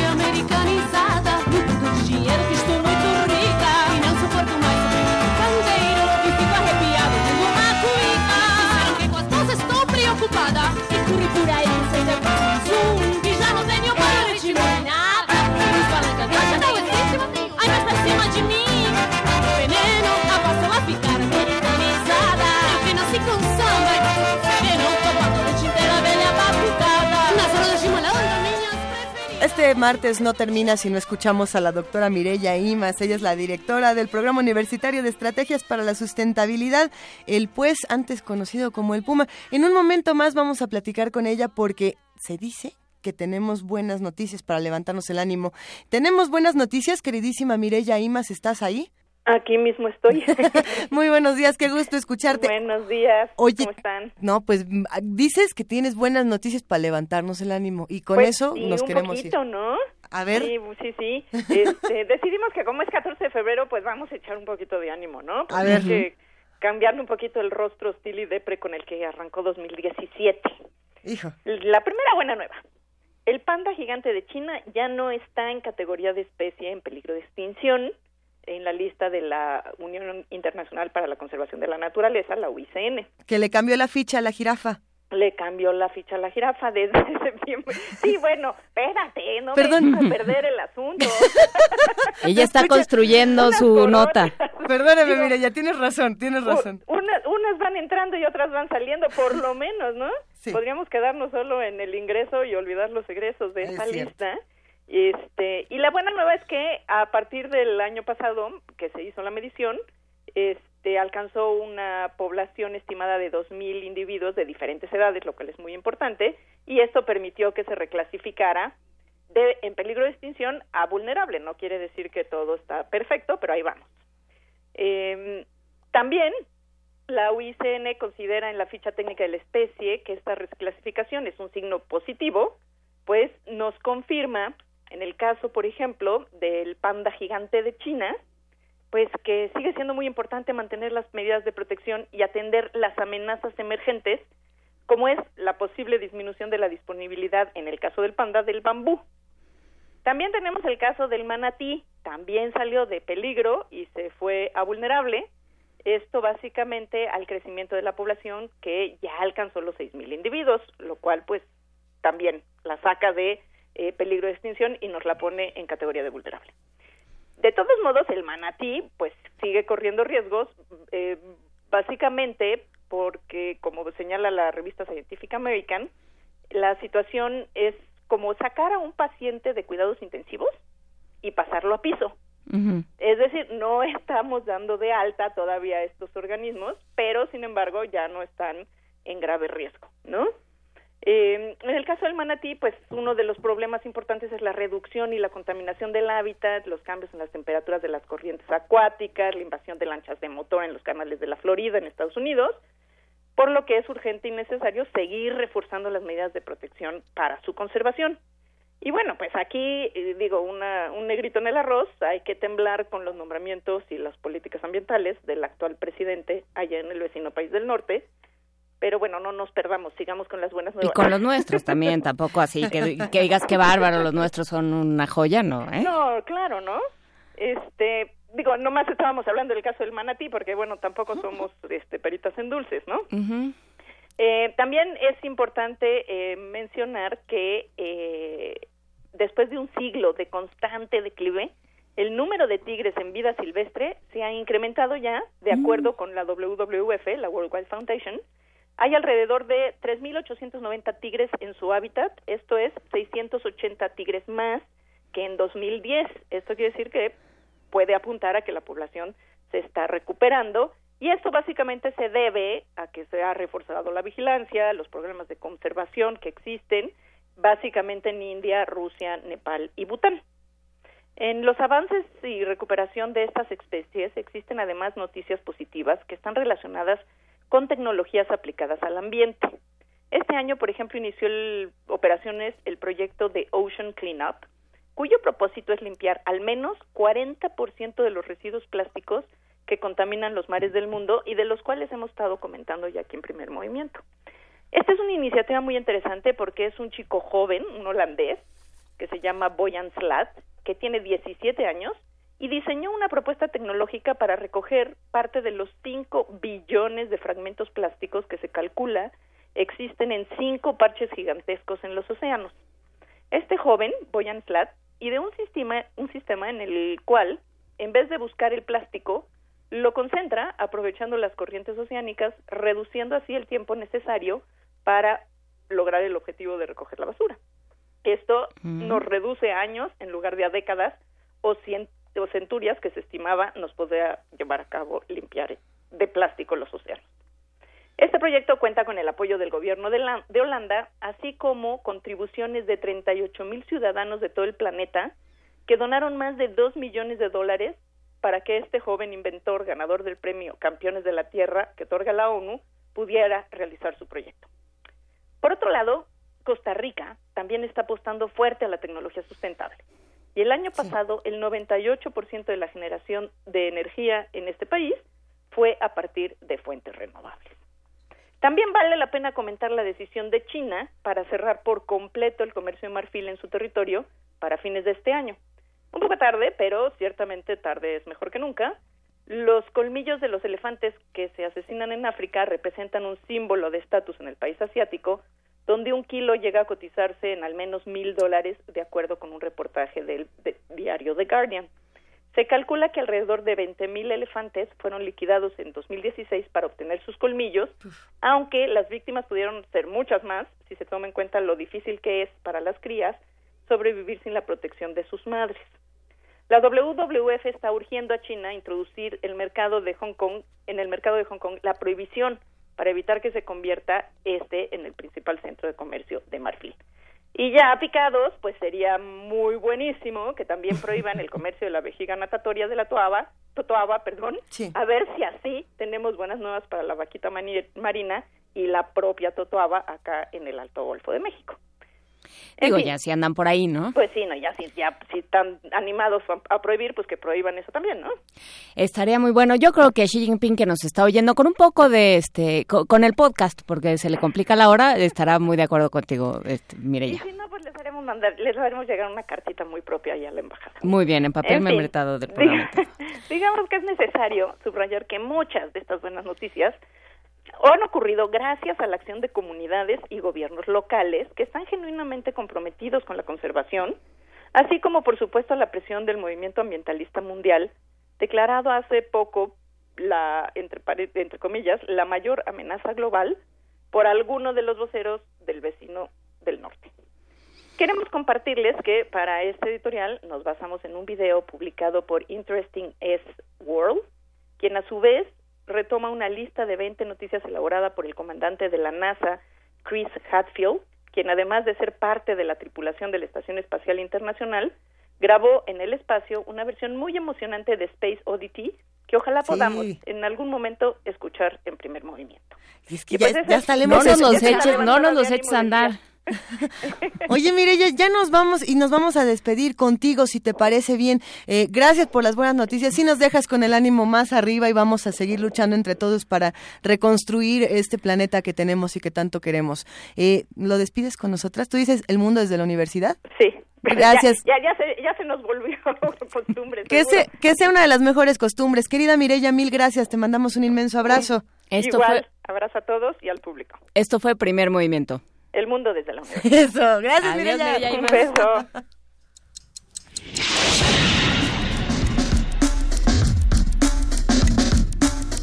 Radio UNAM presentó Primer Movimiento. El mundo desde la universidad.